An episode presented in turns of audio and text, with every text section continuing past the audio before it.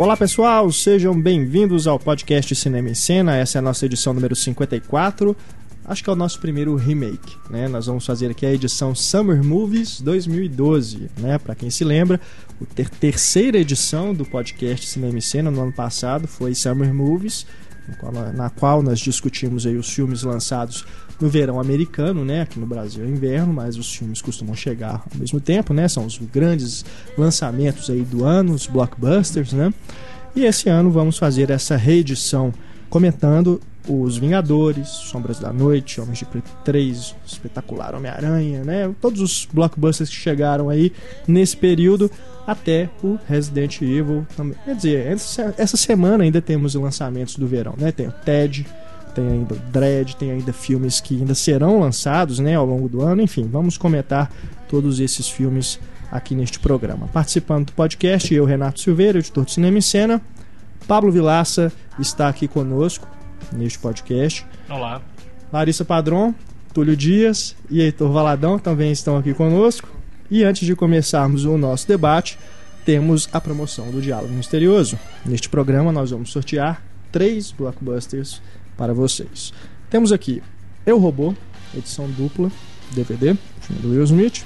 Temos Adrenalina, com Jason Statham. E temos aqui Navio Fantasma, também blockbuster, né? Esse é um pouquinho mais antigo. Esses são os prêmios para vocês que adivinharem de qual filme é o diálogo que estará presente, surgirá em algum momento do podcast. Vocês mandem a resposta para o nosso e-mail cinema@cinemicena.com.br quem acertar participa do sorteio que será feito no podcast 2.0 posterior a este programa. Tá ok? Boa sorte para todo mundo e vamos então para o nosso debate.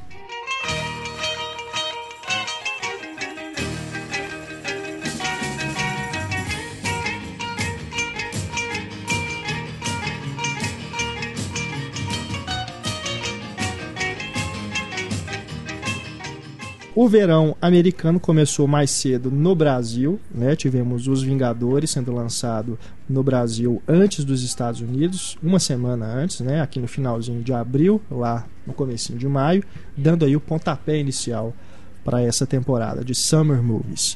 Os Vingadores a gente já comentou aqui no podcast da Marvel, né? Mas o Pablo não estava aqui, então eu quero que Pablo Vilaça discorra um pouco sobre os Vingadores ele vai falar assim: a crítica está no site. É. Mas por favor, Pablo Vilaça. Os Vingadores. Este Justifique as suas três estrelas. Seria, o, seria os Vingadores. Então, não, só pra gente não ficar, né? Só no, na questão de falar sobre o filme, né?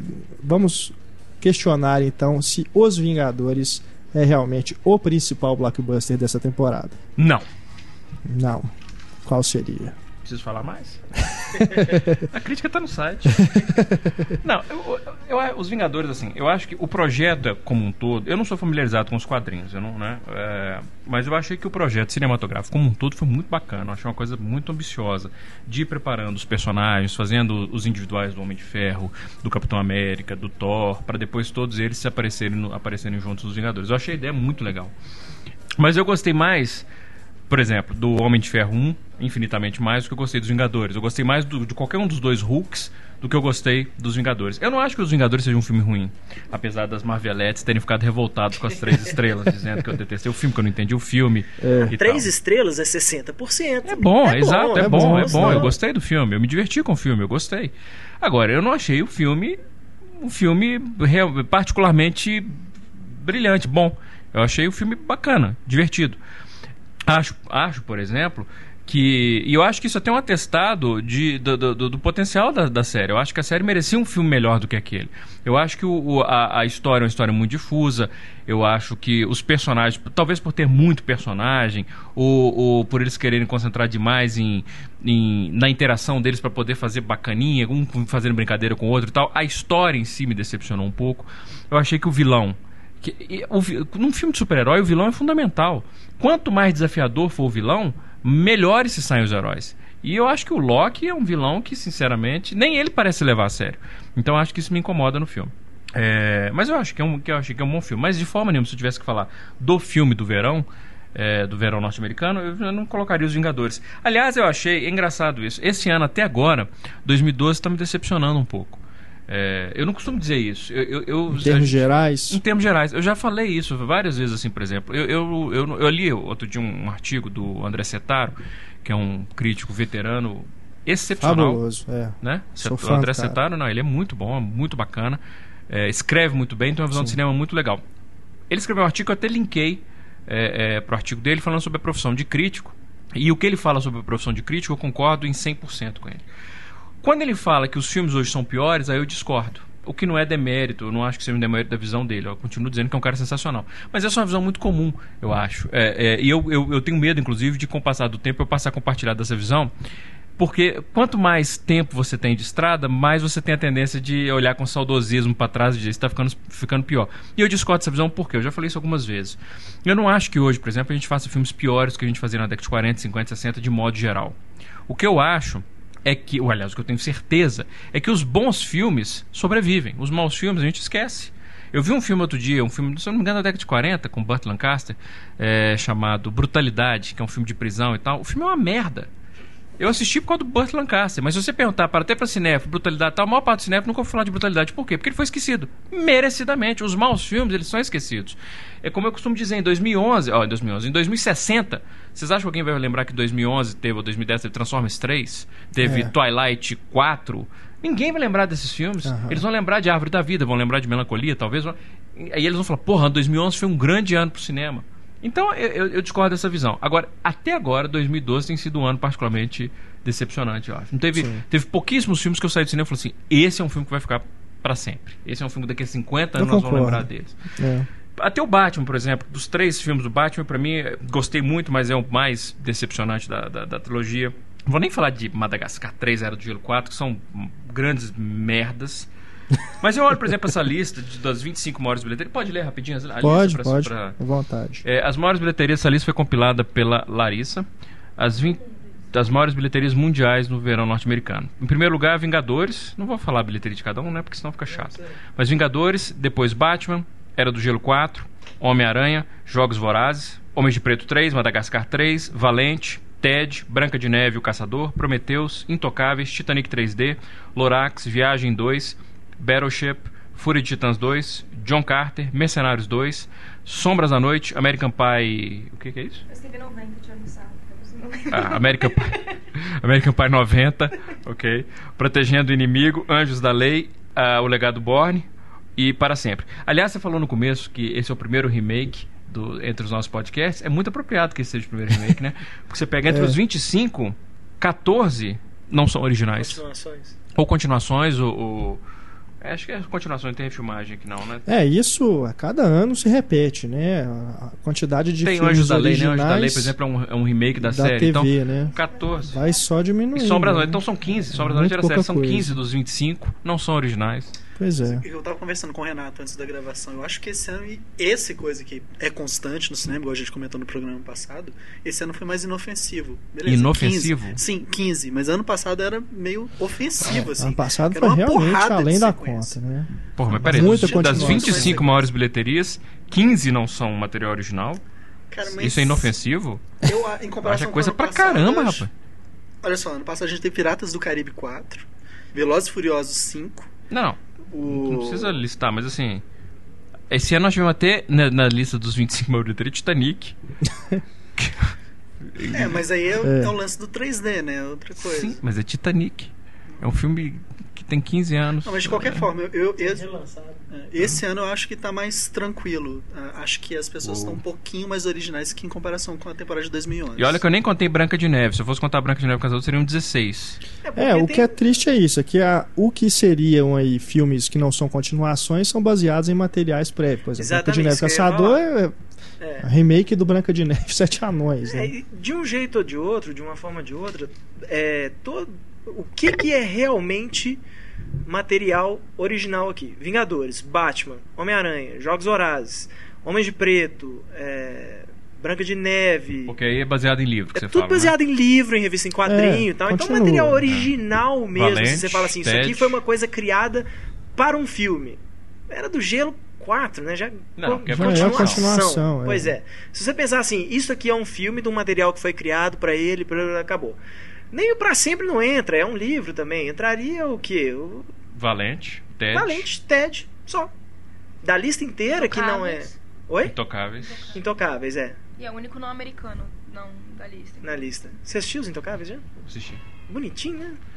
Muito, mas é o tipo de filme, eu tava comentando isso ontem com eu meu acho que irmão. assim, é um filme assim, ele é ele feito sob medida nada, pra não é. ofender absolutamente ninguém. É. É um filme, né? Ele, assim, é é absolutamente inofensivo. Esse é inofensivo mesmo, assim. Ele é feito pra agradar, apertar os botõezinhos certos da emoção de cada um.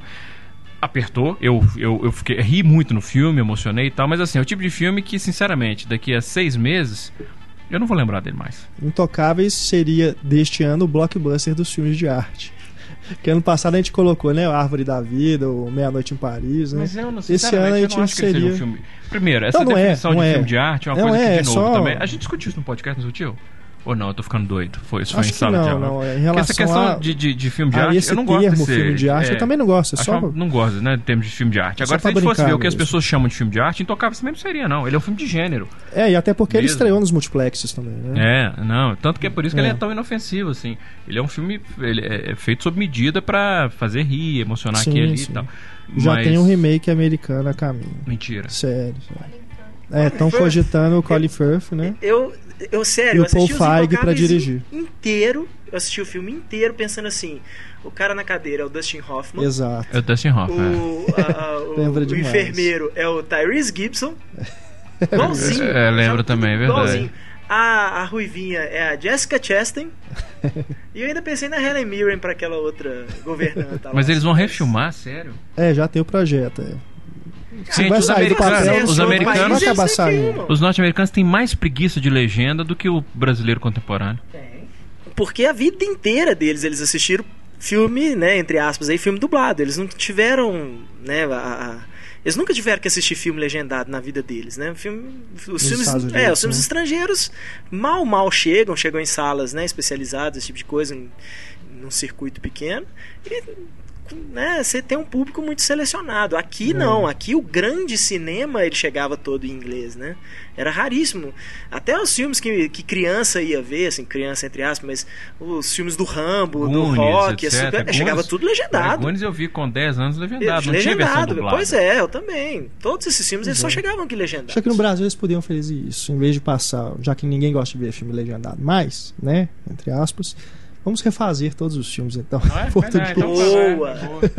Pô, Então quem os seria Vingadores. intocáveis, intocáveis no Brasil? Wagner Moura na cadeira de rodas. Não, tem que ser um cara mais Que velho. Mas Wagner sempre enfia o não. Wagner Moura em tudo. Não, não, Wagner mas Moura. aí não pode. Não, Deixa eu ver, quem que seria o... a gente pega o Sebastian lá que fazia as propagandas da CIA pra ser o enfermeiro. Ai, ai. e, deixa eu ver, um cara mais velho pra, pra- Paulo José na cadeira Paulo de José rodas. pra cadeira de É. rodas, excelente Fica ideia. bom, não não fica nada mal. Excelente ideia. Mas isso você falou da. É, é interessante que no o filme mesmo que a gente viu depois, o, o- assim, é o, o, o enfermeiro é ele é do Marrocos, né?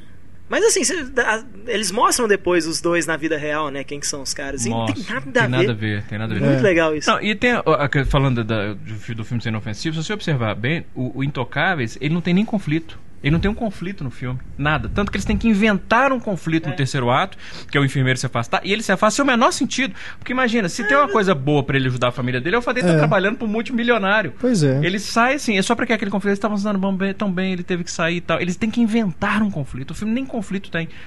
Então, assim, é, é um filme que não desafia. É bom, é, ótimo, eu, eu elogiei o filme pra caramba, mas é um filme que você esquece daqui a seis meses. E eu gosto do fato dele não ter um conflito, porque muitas vezes os caras pecam exatamente nisso. Ah, não, tem que ter alguma coisa. Não, não, mas é esse que é o problema. pra- Mas pra ele tem conflito. Não, não, mas história, eles têm, assim, eles e pesa a colocam. mão e tal. E nesse não. é- Mas aí que conflito tá. também Mas eles colocam batido. um conflito. É um conflito artificial, que é o foi enfermeiro se afastar.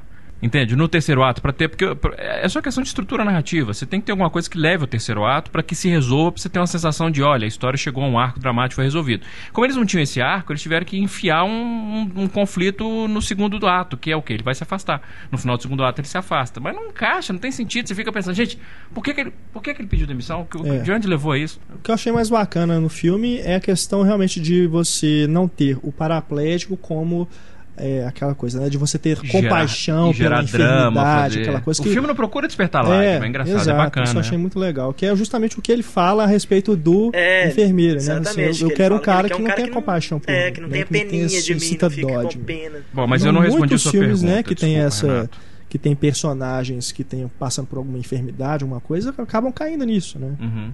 Eu não respondi essa pergunta. Dessas 25, qual seria o filme do verão? Então eu vou responder assim: os filmes que eu. Desses 25, mais da- de maiores brasileiros, os filmes que eu realmente gostei muito.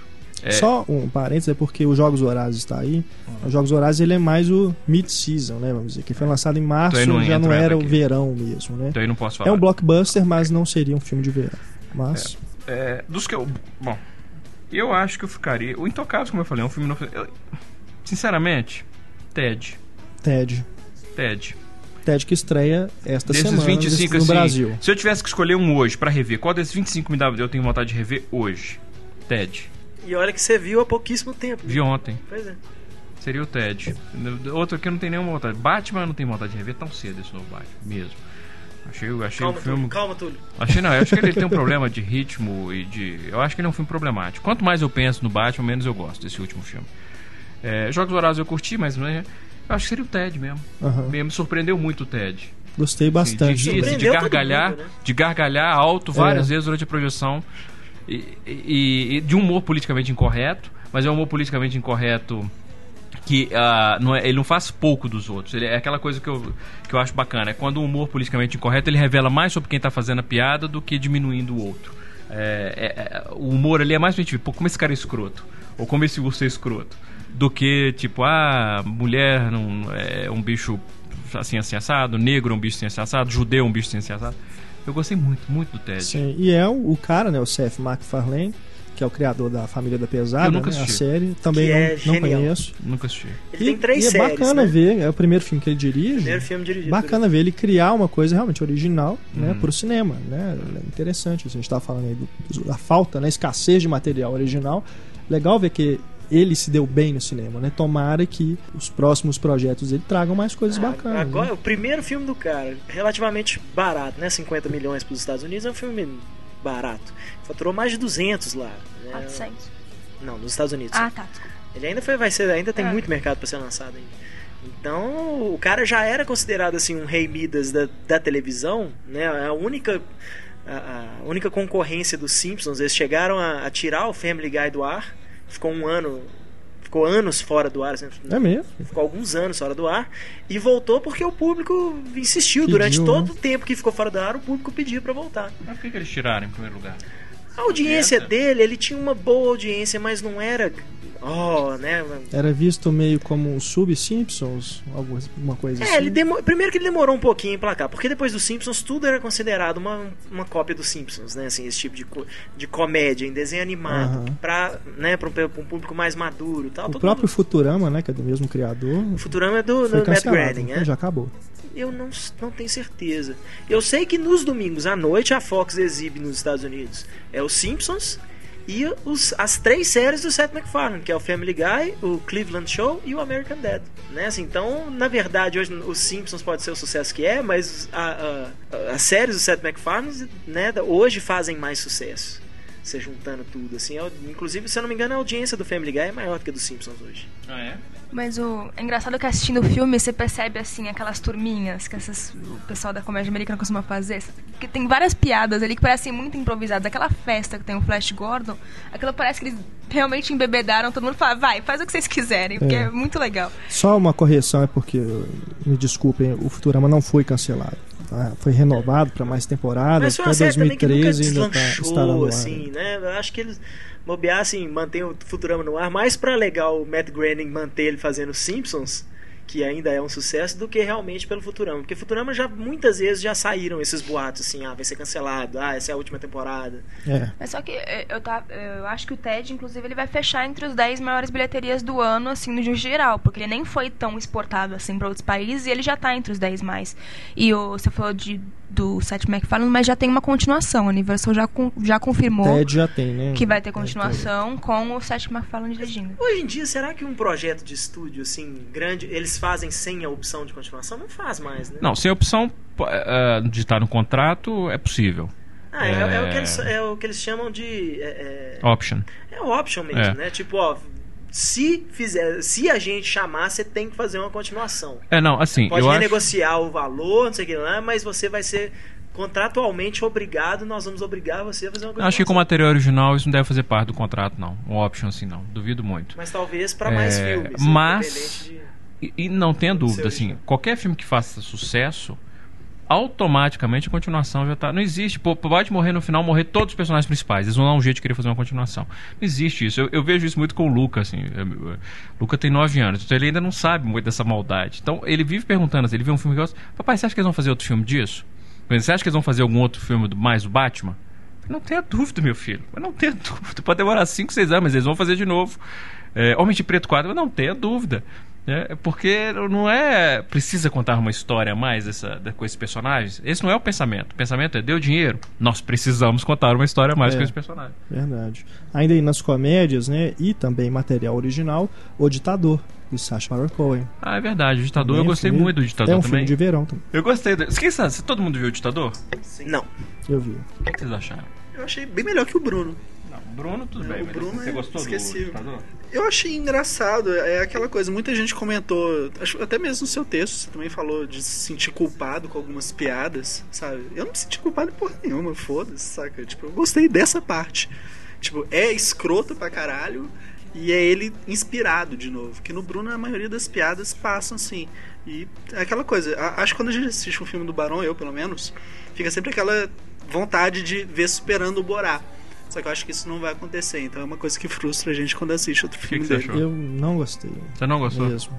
Por quê? Pra mim, cara, assim, duas piadas pra mim realmente funcionam. A piada dele com Hollywood, né, que a- tem- começa ali com a participação da Megan Fox, e o discurso dele, né, em relação à Você não achou graça no filme? democracia americana.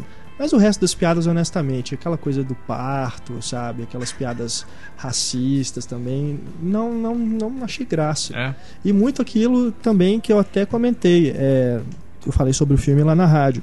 Você tem no, no, no Sacha Baron Cohen um cara que fez sucesso com o Borá, fez sucesso na televisão com sketches, né, um personagem forte e tudo. Mas nesse filme eu vejo nele uma tentativa realmente de ter que contar uma história e eu não senti que ele consegue. Ele tipo, fica o tempo todo, tempo todo querendo jogar uma piada assim que funcionaria isoladamente, mas que num contexto assim de ter uma narrativa e tal. Ah, mas, por exemplo, não- o Ted faz isso o tempo todo. O Ted, o em vários momentos. Mas o Ted eu sinto que ele consegue levar a história. Não, não, tudo bem, mas assim, mas o Ted, em melhor. vários momentos, você vê que ele, ele investe, por exemplo, em sempre, por exemplo, a, a, a festa com o Flash Gordon. Sim, Aquilo sim. tudo é, é como se fosse um grande sketch ali, é como aquilo é uma cena autocontida. Porque eles levam, por exemplo, quando entra o vizinho pra briga e tudo, aquilo não tem nada a ver com a história. Você não, você não sei. Eu acho que. Eu, eu tô, Pois eu é, tô mas no é caso do seguinte, ditador eu acho que ainda Que não é uma funciona. coisa mais do personagem aparecer mais, sabe, em vários pontos da história. Ele fazer graça em vez de realmente estar ali. A história que é contada ali, para mim, Entendi. é aquela desculpa dele levar um personagem para os Estados Unidos pro cara se sentir meio peixe fora fora d'água. Uhum. Igual o Bruno e o Borá. É. né? Não, eu entendo, eu entendo os ressalvos, mas eu acho que o humor do filme o é, funciona muito bem. Eu acho, eu acho que esse é um filme é, diferente do Bruno, por exemplo, em que ele consegue estabelecer bem o equilíbrio entre fazer um humor politicamente incorreto sem preocupar em diminuir os alvos. Ele diminui mais ele mesmo como quem está fazendo aquelas piadas, olha que babaca que é esse cara, do que diminuir os alvos. E eu acho que as piadas são eficazes. Por exemplo, você falou do parto, eu, mas não são piadas, é engraçado. Não são piadas. Eu, eu ri no, no Ditador algumas vezes. É, mas nem de perto eu ri como eu ri no TED. Uhum. É, mas em vários momentos, aliás, vários momentos, frequentemente no ditador, eu me pegava e pensava assim, pô, muito bacana isso. Por exemplo, quando ele, o primeiro toque de mãos dele se dá dentro da vagina da mulher que tá tendo. Eu vi aquilo, eu nunca tinha visto um primeiro toque de mãos dentro da vagina de uma outra. eu gostei disso, essa ideia é legal. Me divertiu o filme. Me fez Entendi. gargalhar, não, mas me- frequentemente o filme me divertiu. Eu gostei muito. Gostei muito do ditador. Tudo bem que. É, é, se você compara, se você compara com o Bruno, eu acho que tem justo, porque o Bruno eu acho que é uma porcaria. O Borá eu acho excepcional. Agora É, o o Bruno, é uma Bruno porcaria. também. É, o Ali G também, o primeiro filme dele, é um filme que eu gosto eu bem. vi. Eu não acho que é um grande filme, não, mas é um filme que me diverte. Saiu É. aqui no Brasil? Saiu direto em DVD. Um DVD. É, agora, o, o- Eu gostei muito do Ditador. Ele é filme de verão? É. Mas não teve uma bilheteria muito grande. faturou cerca de 60 milhões nos foi Estados uma das Unidos. 30 a 40 maiores, assim, mas não, não tanto assim. Mas ele também ainda não foi pra tantos países, assim, né? Porque ele é mais recente. Uhum. Mas das comédias também tem os Mercenários 2. Mas os Mercenários 2 é comédia, sim, né? E tem humor. É um filme de não, ação. não é involuntário, é voluntário. Não, sim, mas não é uma comédia, né? Não é um filme de comédia. Mas eu coloco na minha lista de filmes mais engraçados do ano. É divertido, Eu também né? coloco os Vingadores nessa mesmo. É, mesma coisa. Os Vingadores também entraria. O legal do- dos mercenários, tipo, acho que muita gente passa em branco a piada, mas é o momento que eles são presos na.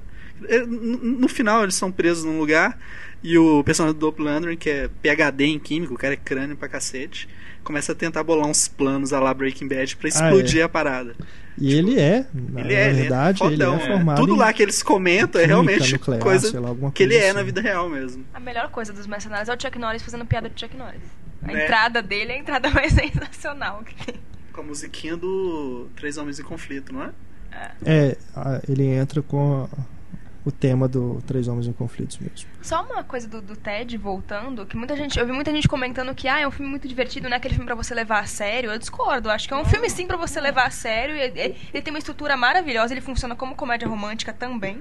Não apenas como um filme engraçado. O Ted é o filme de ursinho que você nunca verá na sessão da tarde. Essa, essa, essa. Cadê a faca, Renato? É, essa, essa, esse- essa expressão, um filme não pra se levar, para que não é pra se levar a sério, é Desliga- babaquice. desliga o cérebro, desliga, né? desliga o cérebro. É uma babaquice. Pra mim não existe filme que não é pra você levar a sério.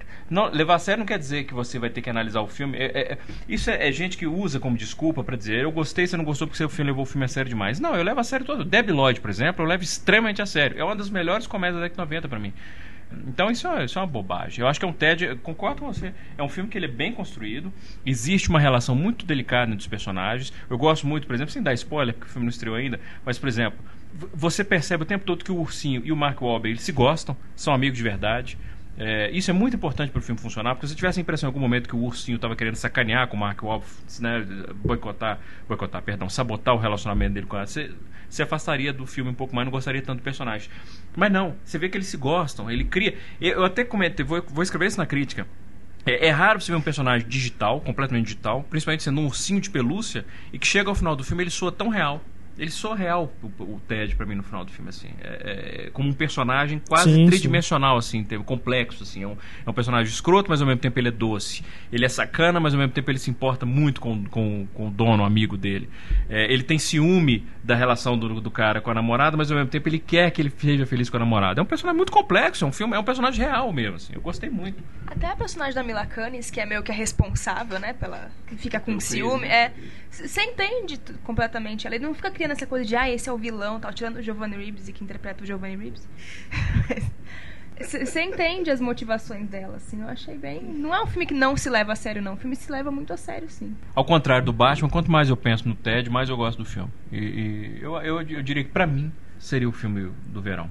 E pra vocês? Por, mais que você vá discordar, eu acho que é o Batman. Não, eu não acho que o Batman seja um filme ruim, não. Também acho que ele tem problemas. Até comentei isso no podcast do Batman, mas eu, eu acho assim, pode ser que hum, ah, de repente alguém cite um nome e fale, ah, não, é esse. Mas os que eu tô pensando agora é o Batman. Pra mim, assim, o Ted seria realmente o que eu gostei mais. Mas desses né, grandes lançamentos aí, os Mercenários 2 foi o que mais me divertiu, sem sombra de dúvidas. Mais até do que Vingadores e tudo. Foi o que eu realmente me senti assim. É o que eu tava esperando ver no filme, é o que correspondeu todas as minhas expectativas. Engraçado como é que ele corrige tudo que a gente O filme esperava do Simon primeiro West, filme. imagina. Tipo, aquela coisa de ver, sei lá, o Bruce Willis, o Arnold Schwarzenegger e o Stallone juntos. E vai lá, a gente vê isso no segundo filme. Pois é, é o- muito Os Vingadores não é uma obra-prima, como nenhum filme da Marvel é uma obra-prima, e é um dos será. mais divertidos da Marvel. Dos mais divertidos, você vê realmente essa interação. Só acho, né, o Pablo falou aí no início essa coisa do- deles terem preparado né, esse projeto todo, que os outros filmes, talvez os filmes anteriores, solos do Capitão América, do Thor e do Homem de Ferro, tenham sido prejudicados justamente por isso, porque ficou aquela coisa, acho que o Pablo mesmo já comentou isso em alguma crítica, né, Pablo? De serem tipo antes de Os Vingadores, né? Serem como se fossem episódios das séries, né? Previously. Fica meio engessado, né? Avengers, Tipo, o filme né? tem que ser isso aqui, porque depois preparando terreno para o outro filme, É. né? Então acho que acabou prejudicando aí os filmes anteriores esse projeto, mas independente disso, como eu disse, é um dos filmes mais divertidos realmente da Marvel. Prejudicando Mas por não quê é exatamente? Tipo, Disso, são histórias completas. É. Você tá, você prepara. É como se cada filme fosse só o primeiro ato. No máximo até o segundo. Você está simplesmente preparando o terreno pro, pro próximo filme. É, o Thor principalmente. né? Sabe, Até assim, Pelo é- fato do vilão do Thor ser também o vilão Exato. Então, assim, é um filme perfeito. É um filme que não tem resolu nem resolução do, da- do conflito principal, que é com o vilão. E, e isso não é justificativa. Ah, porque vai ter um próximo filme. E da mesma forma como não é justificativa dizer as explicações estão no, no livro, as explicações estão nos quadrinhos que as Você Marvelettes porque fizeram. você não leu o livro, né? É, ou, não, mas o- isso é triste. Os Marvelettes, as Marvelettes, sei lá, é, usaram essa, essa, essa justificativa quando eu escrevi sobre os Vingadores, inclusive, para desmerecer a crítica, dizendo que eu, eu, eu não curti tanto o filme porque eu não li os quadrinhos e porque o- os Vingadores é um projeto transmídia. E a minha resposta foi: a única diferença entre as Marvelettes e, as Crepusculettes é que as Marvelettes sabem usar a palavra transmídia. É a única diferença, porque a justificativa é absolutamente a mesma. As, as poderiam dizer que crepúsculo é transmídia. Você não pode dizer isso. É, e os filmes são incompletos, porque eles não se preocupam em contar uma história que como começo, meio e fim. Eles estão sempre armando o terreno pro próximo filme. E até os próprios Vingadores fazem isso, de certa forma. É, pra mim é é uma desculpa tão furada. É igual falar assim: O Senhor dos Anéis só funciona pra quem lê o livro. Exato. Eu nunca tinha Ah, lido O Senhor dos Anéis Ah. na- ao ver os filmes. Eu, pra pra Claro. mim, até hoje, entra na, na lista dos meus filmes favoritos mesmo. Assim, Claro. não sei falar o melhor filme da minha vida, mas com certeza a trilogia Senhor dos Anéis entra em algum lugar ali. Sem falar que você pega, por exemplo, Superman, o do Richard Donner, o primeiro. Ele é um filme com começo, meio e fim. Ele poderia existir perfeitamente isoladamente, E eu mas... acho que o Superman funciona melhor pra quem não lê quadrinhos do que pra quem lê. O E, não, e, o que, e o que eu digo é o seguinte: ele, ele funciona começo, meio e fim, não impediu que houvesse continuações, mas ele é como um produto fechado, uma obra de arte fechada, ele é perfeito. Ele não fica dependendo de capítulo seguinte. Não, você pega até mais exemplos mais recentes: o Batman Begins e o Cavaleiro das Exato, Trevas. ia puxar pro têm- Batman. Exato, eles têm começo, meio e fim, os dois primeiros filmes. O terceiro também. Mas eu tô Uhum. falando principalmente dos dois primeiros, que são os filmes que eu realmente eu acho que são filmes excepcionais. É, eles têm começo, meio e fim, não dependem. Se não tivesse tido uma continuação, não teria problema, a história está resolvida. E são histórias muito bem contadas, histórias se encerram. E nenhum filme da Marvel desses, né, do Homem de Ferro, Homem de Ferro talvez.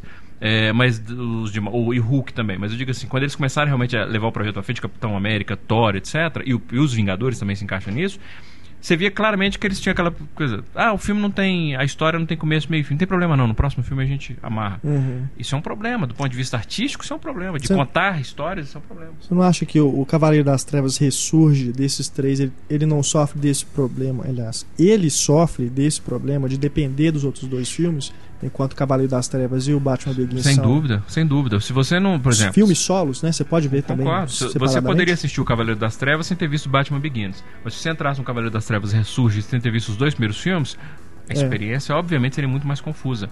Eu acho que ele é, e isso talvez seja um dos elementos que torna ele mais frágil É. dos três. Ele é um filme que ele sozinho ele não sobreviveria. Pois é. Ele precisa dos outros. E o Cavaleiro das Trevas e o Batman Begins, eles, como filmes isolados, eles sobrevivem. É, deve ter sido, inclusive, o que prejudicou realmente a construção do filme, né? Porque você tinha. O Nola tinha ali aquele objetivo de fechar a trilogia, fechar as pontas. Então, a todo momento, ele teve que se preocupar em pegar coisas dos outros dois filmes para poder, né?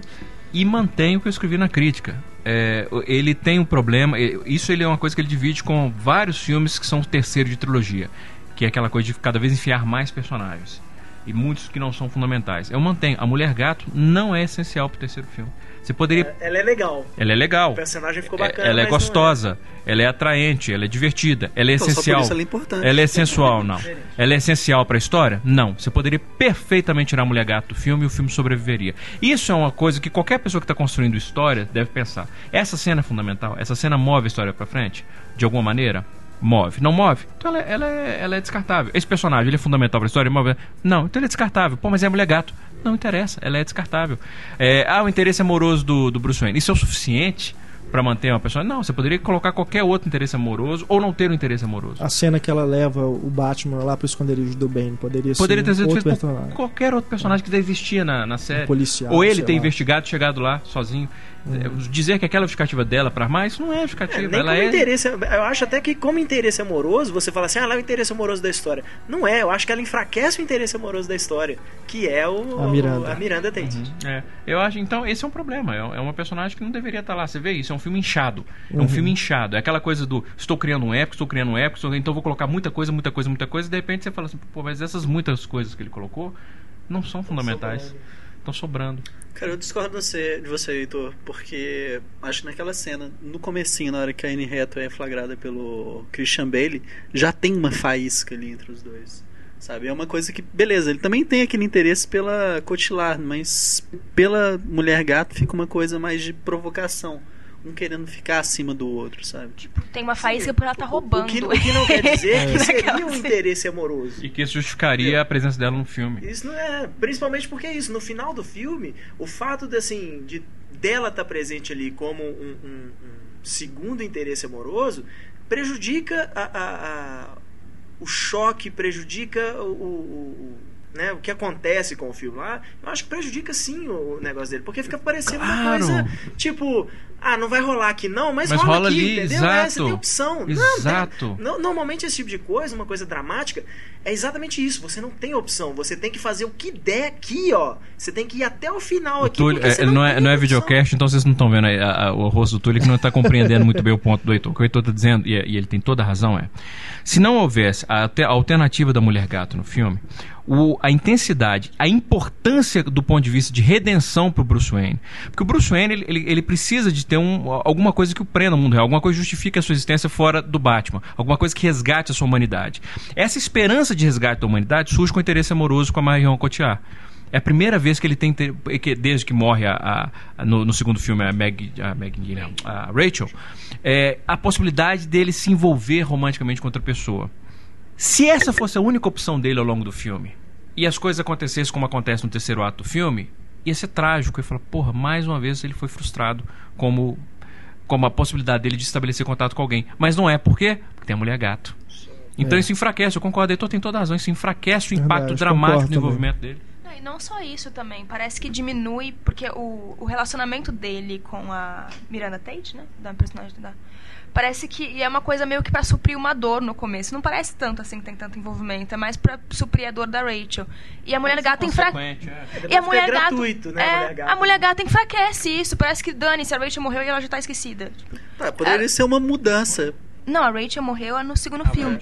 Poderia ser uma mudança que, sei lá, bem-vinda, assim, do mesmo. Tá, seria uma mudança bem-vinda. Mas mesmo assim, eu sou incapaz de achar a mulher Mas você não gata admite que a sua justificativa é. Ela é a Anne, Anne Hathaway, dane-se. cara. Não, além disso, cara, É, mas eu gosto da personagem. Sim, mas é isso que Pode gostar falando. da- da gostamos história da mulher personagem. A personagem ficou Mas ela não no encaixa filme. no terceiro filme, ela não encaixa, não adianta. sobra. Somebody tried to kill you last night. We have to go to the police. No, he wasn't trying to kill me last night. If he wanted me dead, he could have done it. He's just fucking with us. Who is? I don't know. Some guy in a slicker. Só faltou a gente falar do Homem-Aranha, né? Do- dos super-heróis do verão aí. Mas a gente também já discutiu bastante no, no podcast da Marvel, parte 2. Mas o Paulo não tava aqui. O Pablo não tava aqui. É. Não, mas eu acho- eu acho que a discussão do Homem-Aranha é, é, É. é, é, a mesma. Outra coisa, é o tipo do filme que foi feito apenas por Só questão de comercial. Financeira. Né? Tem outro motivo pra ter feito esse filme. O que, que vocês acham, assim, do 3D né, nos filmes atuais, assim, dessa temporada? O que eu acho de todo 3D? Eu acho que o 3D não é uma linguagem que está na infância. A maior parte dos cineastas não sabe utilizar 3D. Eles não têm ideia do potencial do 3D. Mesmo porque eles não podem ter, porque a maior parte das vezes o filme ainda vai ser visto em 2D. Ou porque tem mais tela em 2D, ou porque o filme vai ser visto em home video. E eles não sabem lidar. Por exemplo, eu mantenho no Resident Evil 5 o que eu disse no Resident Evil 4. O Paul W.S. Anderson é um dos poucos cineastas atuais que eu vejo que, por incrível que pareça, É, o cara sabe usar 3D. isso é fazer impressionante. nada. Ele não sabe fazer nada. Apenas. Mas ele sabe usar 3D. O entre outras coisas, o 3D ele exige uma profundidade de campo grande. Né? Ele exige que tudo esteja em foco, principalmente nos planos mais abertos. Quando você estiver com quadros mais fechados, focando no personagem e tiver a profundidade de campo pequena, não tem problema. Mas pro- quando você estiver trabalhando com planos abertos, a profundidade de campo grande ela é essencial ao 3D. A maior parte dos cineastas que fazem 3D, eles usam profundidade de campo pequena. Eles usam uma coisa que é o hack focus constantemente, quer dizer, você mudar o foco sem mudar o plano. Eu tô vendo você embaçado, por exemplo, e o Heitor tá nítido. De repente o Heitor que tá em outro plano, ele fica embaçado, é nítido e você fica embaçado. Você vê isso no Avatar, por exemplo. E, e- e isso me espanta muito o James Cameron se arvorar como grande nome da linguagem 3D, porque usar hack focus em 3D é um contrassenso. É absurdo você usar hack focus em 3D. É absurdo, não tem sentido você usar essa técnica no 3D. E, é, e mantém uma coisa que eu sempre digo, é por isso que tanta gente sai de um filme 3D com vertigem, com dor de cabeça, porque seus, sua mente está tendo que lidar com um tipo de informação visual que ela nunca viu na vida. Então, por exemplo, o, o 3D do Resident Evil 5, para mim é um dos melhores do, é do verão? É um filme do verão? É um filme de verão. É. é um dos melhores do verão. Eu gostei o bastante filme não, do- mas o 3D sim, é um dos melhores. Do Prometheus, especialmente a parte introdução dela. É, É verdade, ele começa é verdade, muito é bem verdade. justamente onde há É. a profundidade É de verdade. campos, É, planos o 3D mais do- abertos e tudo. O 3D, do- o problema do 3D no, no Quando Prometheus é parte pra outro. dentro da nave já não é Não é tanto. E aí o filme fica escuro demais, que é outro problema do 3D. É. uma fotografia muito escura, no, no 3D ela não funciona. É outra coisa que no Resident, no Resident Evil 5, por incrível que pareça, o Paul W. S. Anderson ele consegue lidar. é um filme que ele, é ele tem momentos escuros, ele tem escuridão, mas em nenhum momento fica impossível assim, fica, dá pra você entender tudo que tá acontecendo. É, o Ridley Scott não. Quando tá escuro no Prometheus, tá escuro mesmo. Fica difícil você ver certas coisas. Tanto que eu tirei o óculos em alguns momentos do filme, dava pra ver detalhes que com óculos não dava pra ver mais. Uhum. Né? Só que aí você perdeu, obviamente, o efeito 3D. E o Homem-Aranha é o pior utilizou Puta que 3D, pariu. né? Porque parece 3D convertido mesmo. É uma merda. E é 3D genuíno, é impressionante. Terrível. Muito ruim. O Abraham Lincoln, Caçador de Vampiros, eu não vi em 3D. Nossa. Eu vi 2D, o filme é uma bosta de qualquer jeito. né? Mas vocês que viram em 3D. Mesma coisa, mesma Também coisa. O é cara, não ruim. tem, o cara não tem ideia. Ele acha, que- ele acha que 3D é você fazer brincadeirinha de coisa saltando pra tela. Toda hora alguma Aham. coisa sai da tela. assim. É, no- na versão 2D que eu vi, dá pra ver mesmo esses planos. Tá vendo? E esse é outro problema. É. É. o cara que ele faz o filme em 3D. Aí quando você vai ver o filme 2D, você vê exatamente. Ah, aqui era pro 3D. Exato. Aí, quando você tem que analisar uma obra do ponto de vista artístico, as coisas têm que ser essenciais para a obra, para ela ficar rica. Quando você vai ver, por exemplo, o Abraham Lincoln, aí você tá vendo o Abraham Lincoln em 2D, por exemplo, que é como o filme vai ser mais visto para sempre, né? É. e aí tem aqueles momentos que o Machado sai, ele joga o Machado na direção da tela, e você, você sabe, como espectador, que aquele plano específico que ele foi feito, não é porque aquele plano específico é importante para a história. É feito para quem tiver visto em 3D falar: Ó, o Machado vai me acertar. Percebe? Então, uma necessidade comercial, quando você pensa só em necessidade comercial, você fode com o filme. Porque você deixa de pensar no filme como obra de arte. E Abraham Lincoln, pra mim, é uma obra de arte? Não tenha dúvida. Pra mim, o filme do Rob Schneider é uma obra de arte. Ruim, mas é uma obra de arte. Acho que a gente sempre tem que pensar nisso. Cinema é arte. É um discurso que eu canso de fazer, mas eu sinto que quanto mais eu faço, ah, ah, as pessoas. Não adianta, as pessoas não.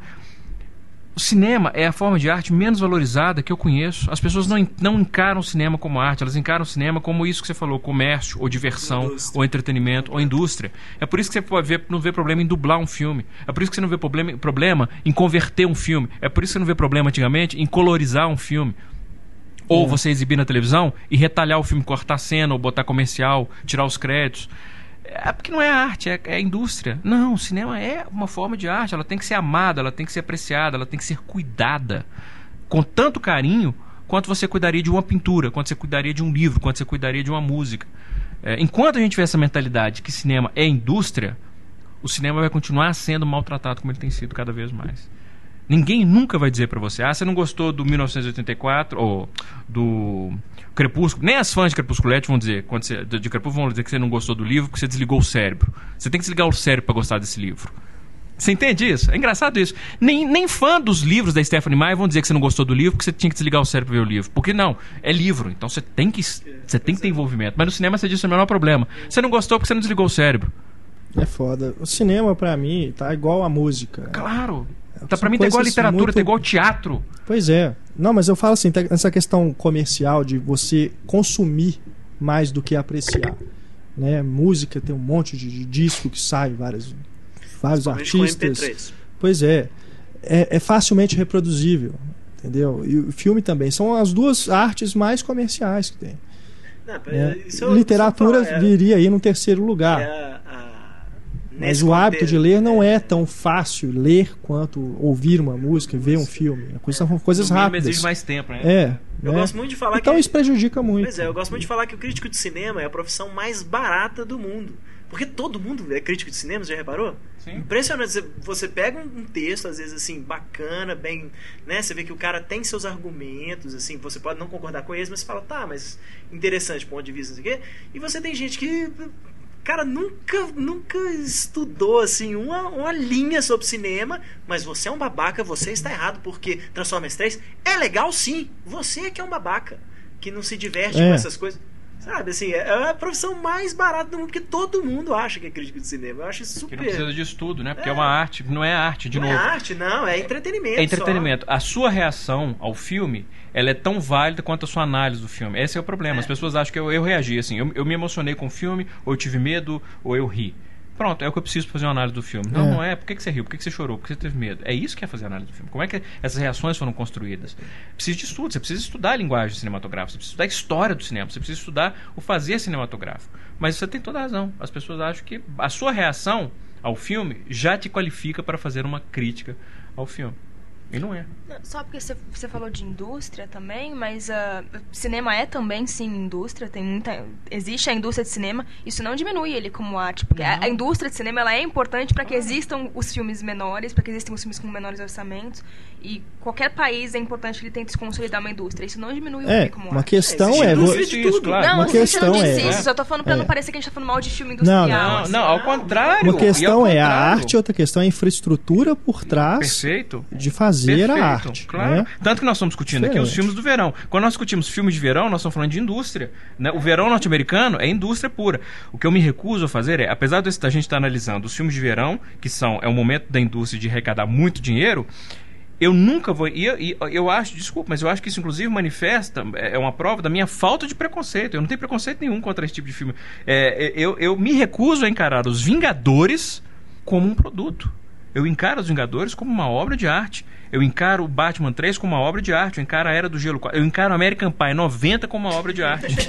e vou encarar sempre. Eu nunca vou desmerecer um filme de antemão dizendo: ah, não, esse filme ele é, é, comé- é fruto de comércio. Eu não, não, não- não me interessa intelectualmente ou como cinéfilo esse filme. Nunca vou fazer isso. E é por Até isso porque- que toda vez a gente ainda dá uma última chance pro Michael Bay, né? É. que a gente Claro. pensa assim, quem sabe é nesse filme que ele vai me surpreender. Até porque quantos pintores medíocres não existiram, né? Quantos escritores medíocres não existem, quantos escultores medíocres também não existem. E são artistas. Isso- Né? Ninguém nunca vai Deixam falar: esse cara não é um artistas. artista. Não, É. e quantos desses caras, na época deles, o povo falou, cara medíocre, não sei o que, né? E depois, que, né, com um É. novo olhar, os caras falaram assim, olha, peraí, por que esse cara.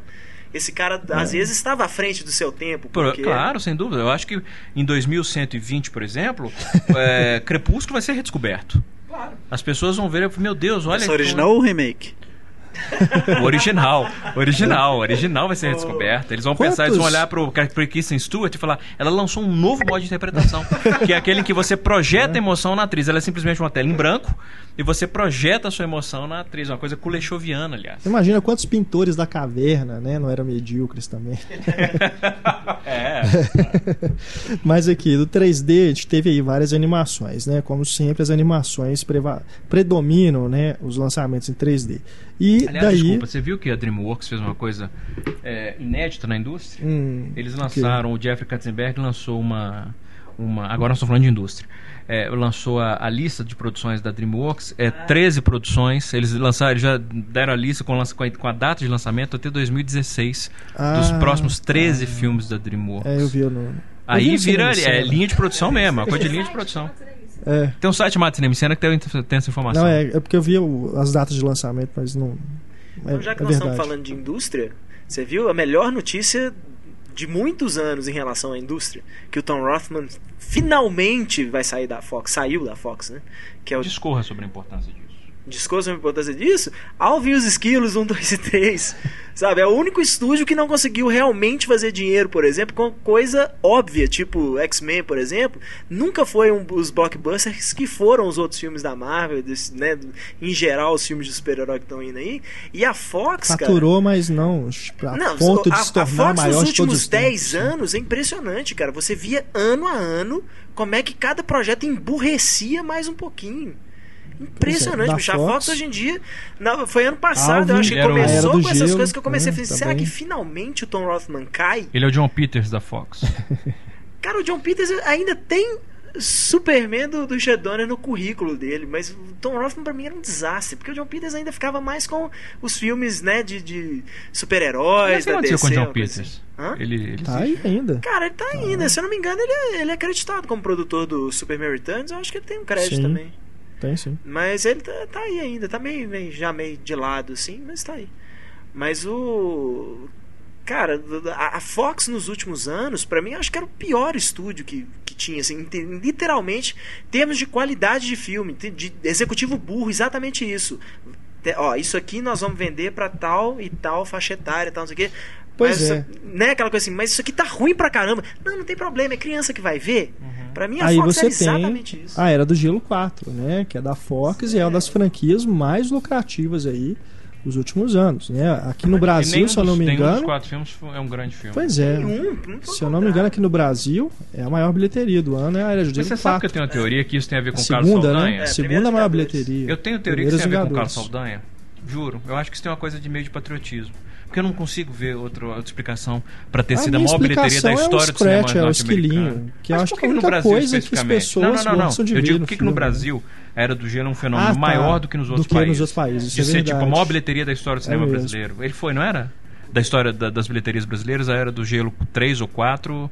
Não sei se foi derrubado O- agora, o mas quatro- era. O 4 é a segunda maior bilheteria do ano. É, eu, não só tenho, eu não tenho os Eu dados acho- aqui eu de tenho cabeça, quase certeza que era do Gelo quando 3, é lançado é uma, aquela até- coisa, né? até- Domina, tem seis salas passando a Era do Gelo. É uma Não, mas coisa era uma coisa absurda assim. Eu, eu lembro, eu não vou lembrar. de- Depois alguém pesquisa isso. Se eu não me engano, ele era durante algum tempo, pelo menos foi a maior história, foi a maior bilheteria da, da história do, das- do cinema brasileiro, assim, do- do- na- nos cinemas brasileiros. É, eu acho que isso tem a ver com patriotismo, assim. Tipo, é um diretor brasileiro Será que as pessoas Eu sabem que é um brasileiro que dirigiu? Esse não é. Não, não, eu tô falando os é outros. Eles, será que o público brasileiro sabe que o Carlos Saldanha fez a Era do Gelo que 3 e provavelmente 2? não, mas Não, mas que- foi muito divulgado isso no primeiro filme. O Rio tudo filme bem, porque o. Rio, né, É. se passa no Brasil e tudo. Mas Era do Gelo, verdade, Foi por será? causa do segundo filme. O primeiro filme ele é co-diretor Co-diretor. com o Chris Wedge, Uhum. que foi fazer lá os É. robôs, aquelas coisas. Mas eu, eu acho assustador, assim. Principalmente porque até nem nos Estados Unidos não tá emplacando mais. Né? A Era do Gelo 4 nos Estados Unidos foi uma bilheteria, não foi ruim também, É. não foi nada demais, né? Já é literalmente aquele, aquele tipo de filme que o, o estúdio já faz pensando assim, isso é pro mercado internacional. Aqui nos Estados Unidos não, Não, e outra coisa, mais. das animações lançadas esse ano, a Era do Gelo 4 é a única que eu vi ter cópias legendadas. Porque Valente não teve cópias legendadas. Paranormal, Por isso que fez sucesso. né? Sério, Mas eu, sério que eu não tiro Porque- esse mérito, não. porque eu acredito muita- que muito tenha adulto, adulto- às vezes vai assistir por isso. Ah, tem legendado, Exato. isso aqui. E é, é é aquela questão do Shrek. O Shrek tinha cópias legendadas porque muito adulto gosta de Shrek. Então acredito que a Era do Gelo, por incrível que pareça, são bichos falantes, né? Tem muito adulto que gosta de ver a Era do Gelo. Vocês não gostam de nenhum filme da série Era do Gelo? Eu gosto, eu gosto primeiro. Gosto primeiro? primeiro, é, os Moderadamente, bacaninhas bem moderadamente eu gosto Esse do primeiro. quarto eu não, não Eu acho que o consegui 2 é bem fraco, o 3 é desastroso e o 4 é uma atrocidade. É mesmo. É uma atrocidade. Assim como o Madagascar 3. Madagascar 3 é uma atrocidade. Madagascar eu parei no primeiro. Fez muito bem. O 2 é muito fraco e o O 3 é uma atrocidade. Gostei muito. Não gostei nada do Também não primeiro gosto do aí. primeiro, não.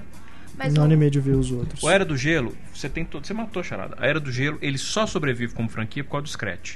Pois é. Só. Só. Isso Né, até porque- o 4. Até o 4. Quando ele tá no filme. Ah, você acredita no 4? No você 4 repete o também é isso, três. é, dele ter aqueles curtas, né? É, Pílulas, né, durante a história. Que a história É, tanto faz, tanto fez. história, né? Ele não é um personagem da narrativa, né? São É, ele é um personagem do. Chuck Jones enfiado no meio do- da Era é. do Gelo. É. Era do Gelo 3, ou 4, é a terceira maior bilheteria mundial, só que só 19% disso foi nos Estados Unidos. 81% foi no resto do mundo. E eu, eu acho que isso no Brasil também tem muito a ver com o público de animação aqui, que eu acho que é bem forte. Tanto que Madagascar 3 é a quarta maior bilheteria do Brasil também Pois esse é. ano. O Valente É, não fez, coisas. né, tanto sucesso. como- Lançado durante as férias, né? Então a meninada toda. Deixa, é, deixa eu propor uma pergunta aqui. Não sei o que vocês acham. Valente não foi tanto sucesso? Não fez. Você acha que tem a ver com o fato de ser uma protagonista, uma mulher? Eu acho não só da questão de ser uma mulher, acho que não é pelo fato de não ser um bichinho, um monstrinho, um alienígena. Não, mas por uma isso não, porque a gente tem muitos filmes infantis que são protagonizados por, né, como Treinar Seu Dragão e, porra, todos, todos. Acho que esse é o primeiro filme infantil que eu lembro que teve uma protagonista feminina. E eu achei isso do caralho, achei, Achei genial, foda cara. também. Achei genial isso. Gosto demais E, e acho muito triste. O filme não é grandes coisas, né? É, É. um bom filme, não é grandes coisas, mas Aham. assim, o fato de ser uma protagonista, eu acho que é uma coisa maravilhosa. É, Nina, por exemplo, eu levei a, a Nina, minha filha tinha, tava com 3 anos, e eu vi que ela reagiu de maneira diferente ao filme.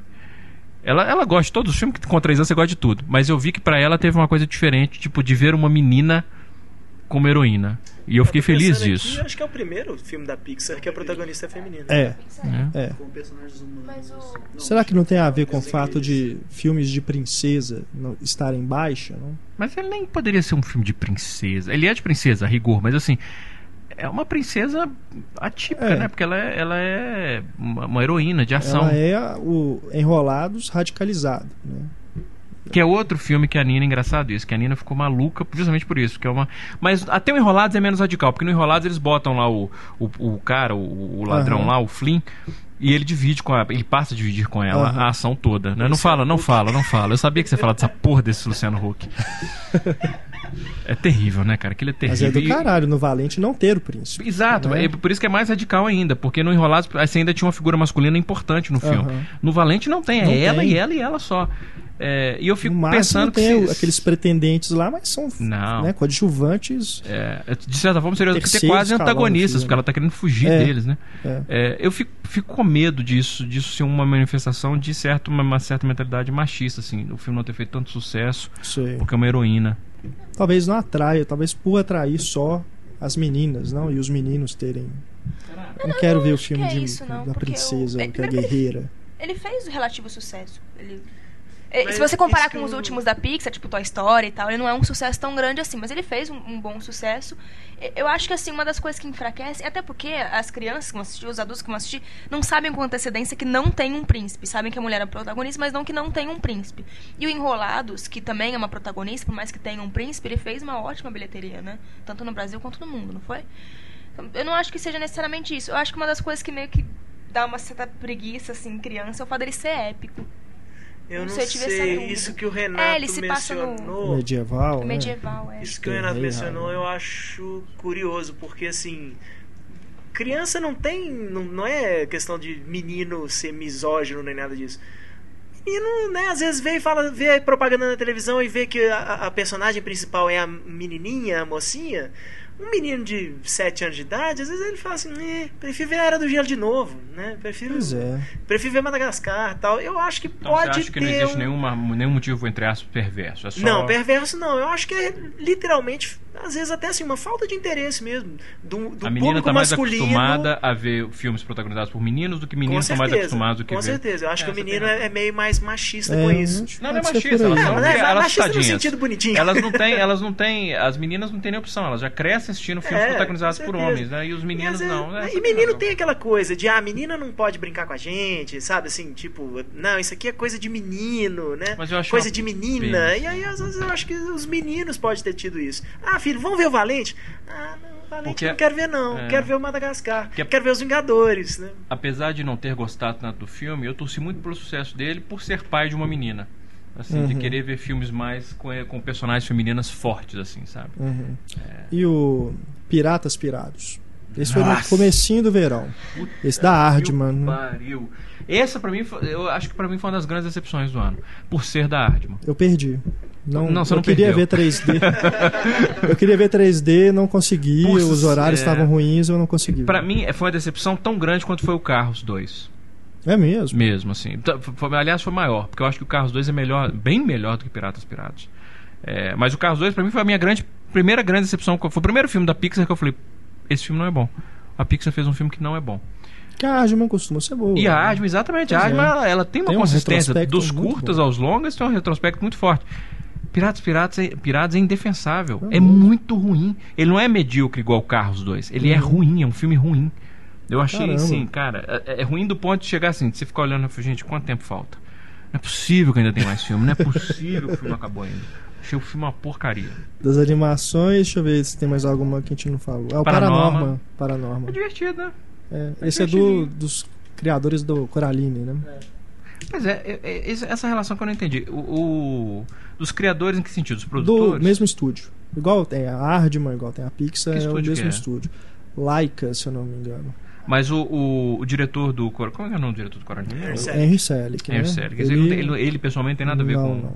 Se for produtor executivo, mas com criador, assim, participação efetiva No filme, acho que não tem nenhuma. É, eu, eu, eu gostei do Influência. Paranormal, assim, achei divertido o filme, mas. Ainda não vi, vou, ainda tá em cartaz, eu vou assistir. É, eu esperava uma abordagem um pouco diferente, assim, em relação ao terror do filme, aos zumbis e tal. Não, é um bom filme, não, mas não é um grande filme, não. É um grande filme, não, mas é um bom filme, é um filme legalzinho.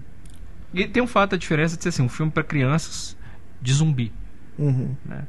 É. É, o que é divertido, assim. Uhum. É, e tem, algum, tem algumas piadinhas no filme assim, envolvendo cadáver, por exemplo. Tem uma gag física no filme envolvendo cadáver. Que você fala assim, pô, os caras tão, brin- o cara tá brincando com cadáver. É, Uhum. e é divertido isso, mas a história do filme eu achei meio frágil. Se aproxima um pouco da noiva cadáver? Não, Nesse a Noiva sentido? Cadáver eu acho que é Não. excepcional. Uhum. A Noiva Cadáver, a Noiva Cadáver eu acho que é um filmaço. Gosto demais. Um filmaço. O, o, o, o Paranorma, Não, Paranorma tem, esse, tem essa coisa assim de, de querer ser mais infantil, né? Noiva Cadáver eu não acho um filme infantil, de forma alguma. Não, Eu acho que você tem razão, Heitor. Eu acho que o, o- a Noiva Cadáver ele realmente não se preocupa em suavizar para as crianças, não. E o Paranormal ele preocupa. Ele preocupa. Toda hora ele, ele. Quer dizer, a própria abordagem do filme do início é o filme uma abordagem bem mais infantil que a Noiva Cadáver. Inclusive os traços, né? Inclusive os traços, verdade. Eu não sei se isso. se isso é a razão para o filme ser tão mais fraco que a Noiva Cadáver. Ou se é a história mesmo que não é bem desenvolvida. A história do filme é uma meio bagunçadinha, assim. Você vê que eles foram tentando achar a história à medida que a história vai caminhando. Eles não tinham uma. uma não tem uma estrutura muito coesa, não, assim, sabe? Tem hora que você acha que o filme tá indo pra um- lado, de repente você vê que tá indo pro outro, de repente, não, os zumbis vão fazer isso. Não, os zumbis não são isso, os zumbis são aquilo. Você vê que eles não tinham mais uma ideia muito certa do que eles queriam fazer com o filme. Eles tinham a ideia de fazer um filme de terror com zumbi e um menino que via mortos. Mas como é que eles iam desenvolver essa história, eles não sabiam muito bem. Mas eu gosto do filme, eu acho que é um bom filme. Bom, aqui, a gente já tá bem avançado aqui no, no programa, mas ainda tem algum- alguns grandes lançamentos para comentarmos. Não podemos deixar de falar do Prometheus. Né? O Prometheus que foi um dos mais aguardados aí do verão. E que decepcionou né, parte das pessoas né, que estavam na expectativa. Para mim, uma ficção científica até bem sólida. Acho que decepcionou quem esperava um novo Alien. Não é um Alien. Não. Mas eu gosto do filme. Desculpa, não discordo. Eu acho que ele decepciona como filme e pronto, né? Porque era. Eu acho que ele tem todos os problemas que nós falamos em relação de preocupar, em, em menos preocupar em contar uma história começo, meio e fim do que armar para o próximo capítulo. Acho que tudo isso que você condenou em relação aos filmes da Marvel, nós temos que dizer que o Prometheus tem a mesma coisa. Ele não se Também. preocupa em contar. Óbvio, Renato. Ele não conta um filme com começo, meio e fim, ele não tem final. Ele só prepara para o próximo capítulo. Por ser, não. Não, assim, De novo, entendo, não justifica. Entendo, entendo. É, Não é justifica. a realmente história o dele é muito prelúdio, frágil. né? é. Se preocupam em realmente mostrar ali como que surgiu o primeiro Alien. Tudo, Sem falar que ele tem coisas. Exato. Não, é, e- concordo, não, é e quando verdade. termina o filme, É. ele não termina, ele não tem final. Ele não tem É, desfecho. não, e ele sim, tem coisas que, sinceramente, são ofensivas à inteligência.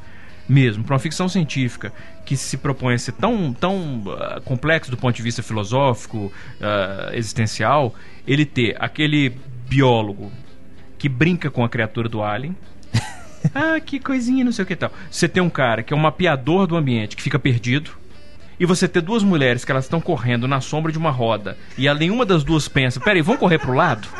não, não, vamos continuar correndo na direção da roda porque ela vai cair. vai-" Eu, são coisas, sinceramente, são indefensáveis. Sem falar que aquela toda aquela cena da operação, da, da, da extração do parto, aquilo pra mim é absurdo, cara. A mulher faz um negócio daquele, sai correndo. É, é É, não, isso ali Anestesia futurista. É absurdo, é absurdo. Eu realmente, pra mim, é um, grampeia a barriga dele. Grampei e ela sai de lá correndo na bolha. É uma decepção mesmo. assim. E não é porque. você não gostou dessa, nada dessa sequência? Tipo, antes do fato dela sair correndo.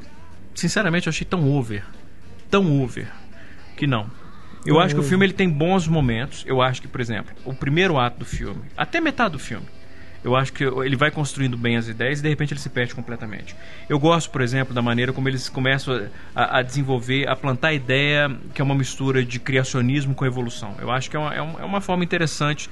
Óbvio, claro, que se eu fosse analisar como ciência, é absurdo, eu diria, eu diria que estupidez. Como, como ficção, como, como, como fantasia, eu acho interessante essa combinação de criacionismo com, com uma evolução. Mas acho que, de novo, do ponto de vista estrutural, é, quando você vê, por exemplo, uma, uma maneira de você criar coesão numa, numa narrativa é você plantar algumas pistas em um momento para eventualmente você ter as recompensas. Você sugere, por exemplo, um exemplo que eu gosto muito de dar é a, a- o relógio no Duro de Matar. No começo do filme, até eles fazem um, né, apresentam o relógio dela, que ela ganha de presente e no final do filme, aquele relógio vai ser importante para salvar a vida dela.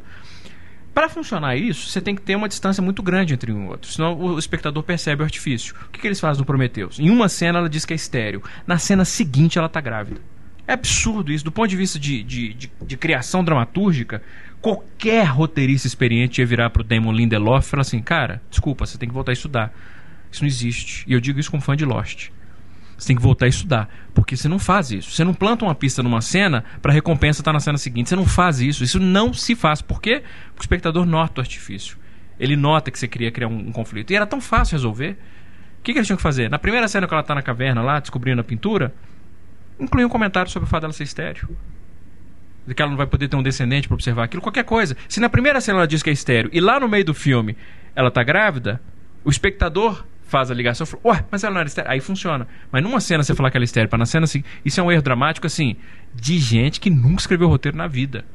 É eu considero imperdoável. Esse eu considero um erro imperdoável do Prometheus. É porque na versão do diretor, com 4 horas e meia, tem, tem uma hora e meia de, de, de filme né? antes dessa, é. entre as duas cenas. Então, não, eu realmente Prometheus pra mim é outra grande decepção mesmo. Assim. É. é ruim o filme? De forma nenhuma. De forma nenhuma. Eu veria de novo eventualmente? Sem problema. É um bom filme? É um grande filme? Não, não é. Eu também não acho um grande filme, não, mas eu, eu gosto bastante dele, também achei a história dele não é, não é nenhuma maravilha, mas eu gosto de como ele cria tensão, assim. Eu fiquei tensa o filme inteiro. Não tanto quanto no é, Alien, É uma pena isso. Os trailers são eficientes, né? Assim, aquela música que eles colocam no trailer e tal, eu acho me, me vendeu bem, assim. E depois eu fiquei meio, né? Assim, eu fiquei surpreso dele não ter tido uma bilheteria maior do que que teve, assim, de, de cara. Não, de cara. Nos Estados Unidos ele fez uns 120 milhões. Mas ele estreou com uns 40 milhões, assim, eu achei que ele se estrearia bem melhor. E vai, afinal de contas, Cinema em Cena, equipe jornalística do Cinema em Cena, vai ter continuação? Vai. Todo filme. Isso eu acho impressionante. Os americanos, nos últimos projetos, os americanos e o Ridley Scott não se bicam mais. O Ridley Scott não faz mais sucesso nos Estados Unidos. O resto do mundo ama o cara. O Cruzada, que foi um fracasso monumental nos Estados Unidos, assim, fez 40 milhões nos Estados Unidos, fez mais 200 milhões no resto do mundo, assim. Então vai ter continuação.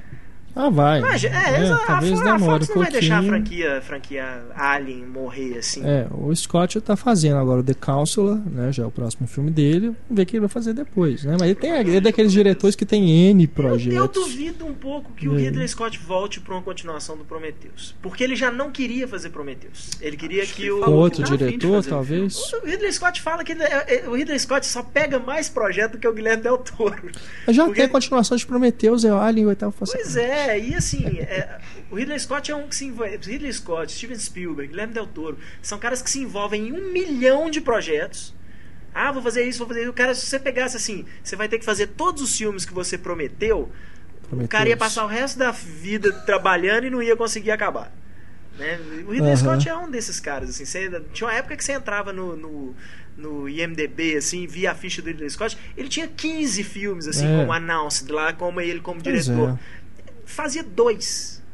Então, assim, eu acho meio. Eu, eu, eu, ainda tô assim, ainda fico com o pé atrás, porque depois do The Counselor, ele ainda tem que decidir se ele vai fazer ou não o Blade Runner 2, que entraria ah, é, antes do Prometheus é. ainda. Então não sei se ele volta não, porque ele queria que o que esse cara que tá fazendo 47, 47 Ronin lá com o Keanu Reeves, aquele filme de samurai, é Carl Hirsch ou Hinch, uma coisa assim. Era ele que ia dirigir o filme. Ridley Scott ia produzir o filme e esse cara é protegido do Ridley Scott. Entendi. E a Fox bateu o pé assim, até assim, não, nós só vamos fazer se o Ridley Scott fizer. Se esse cara, a gente não libera o orçamento que o Ridley Scott está querendo. O nosso Google humano levantou uma coisa interessante, é, uma coisa diferente também em comparação do ano passado. O caso do Prometheus e do Homem-Aranha a quantidade de vídeo é, que o estúdio divulgou antes do lançamento do filme. Todos Batman, com spoilers. Né? Todos, Todos, com spoilers. O Batman nem tanto. O, o Homem-Aranha e o Prometheus. Que teve um fã que fez uma. Foi do Homem-Aranha. Ah, Homem-Aranha, Homem é, ele conseguiu reunir acho que 25 minutos do filme. É, brincadeira, né? Não, o Prometheus chegou a divulgar um cartaz que mostra a cena final, a cena com a Charlize Theron e a Numi Rapace. É. Um cartaz da cena final do filme. E isso é uma coisa, ano passado não aconteceu. Então pode ser que, sei lá, vire uma tendência negativa, será? Se repetir ano que vem? É, acho que sempre, né? Você ficar divulgando demais. Eu acho que essas divulgações é pro filme. Estraga o filme. Eu acho que essa tá divulgação. É, quando o filme começa a perder o, o buzz dele, assim, próximo, no É. mês antes da Eles estreia. começam a. Aí eles começam a tentar assim, não, É. temos que fazer o povo começar a falar do filme, que- querer ver o filme e tal. Que eu acho que foi exatamente o caso do Homem-Aranha por causa do sucesso dos Vingadores. Na hora que os Vingadores começou a arrebentar em bilheteria essas coisas e tal, a Sony falou: dançamos, nós temos que dar um jeito de promover esse cara. E não deu muito certo. É, é, Se não me engano, o espetacular Homem-Aranha é a menor bilheteria da franquia. Homem-Aranha, né? Assim, tudo bem que é uma nova franquia, mas se eu não me engano, Que ele isso? 748 milhões? No mundo inteiro. Nos Estados Uau, Unidos ele fez 200 milhões, Mas mais ou ainda assim, isso é um sucesso inquestionável. Não, é um sucesso, Mas mas, é da franquia menor. Da franquia, acho que é é a menor bilheteria até hoje. Caralho, 748 milhões. Principalmente- Era do, era do Gelo 4, cara. 837 milhões, bicho. É, Era do Gelo é uma coisa impressionante. Era do Gelo fez quase 100 milhões de reais. Rapaz, o Vingadores, 1 milhão, 1 bilhão e 500 bilhão e- milhões. é. Eu não tinha ideia disso, não. eu não acompanho o número de bilheteria há muito tempo, mas Poxa, toda é- terça-feira sai no Cinema em Cena. Eu sei que sai, eu sei que sai, eu acho, eu acho que é importante acompanhar pelo, né, do ponto de vista jornalístico é fundamental. Mas eu, eu procuro não, eu não procuro, eu não tenho curiosidade muito pra ver bilheteria não. A minha, a minha maior dosinha do ano é o John Carter. Deixa eu ver, John Carter, 283 milhões. É um filme que custou 250 Que milhões. também é filme mid-season, né? Não é. Mais não é filme de verão. menos. É um bom filme. Ele né? estreou bem Passado no em março, né? Foi março? Foi março. Ah, É um que bom filme, é um bom filme. O, o É, não- John Carter não é grande, mas é um bom filme. Né, E e eu acho que era aquela tentativa de. Porque a cada ano eles tentam começar o verão mais cedo, né? Assim, os filmes de verão mais cedo. E o John Carter sobrou nessa aí, É. né? Assim, Bom, já estamos aqui chegando no final do programa. Rapidamente aqui, os que os filmes de verão que não comentamos, eu vou falar o nome, vocês façam um comentário breve, tá bom? E 140 caracteres. Sombras à Noite, Tim Burton. Ah, não. Não, eu falo cu. Sombras à Noite eu realmente detestei. Ah, achei bonzinho. Achei Eu gosto da cena de sexo do filme. Battleship. Batalha dos Mares.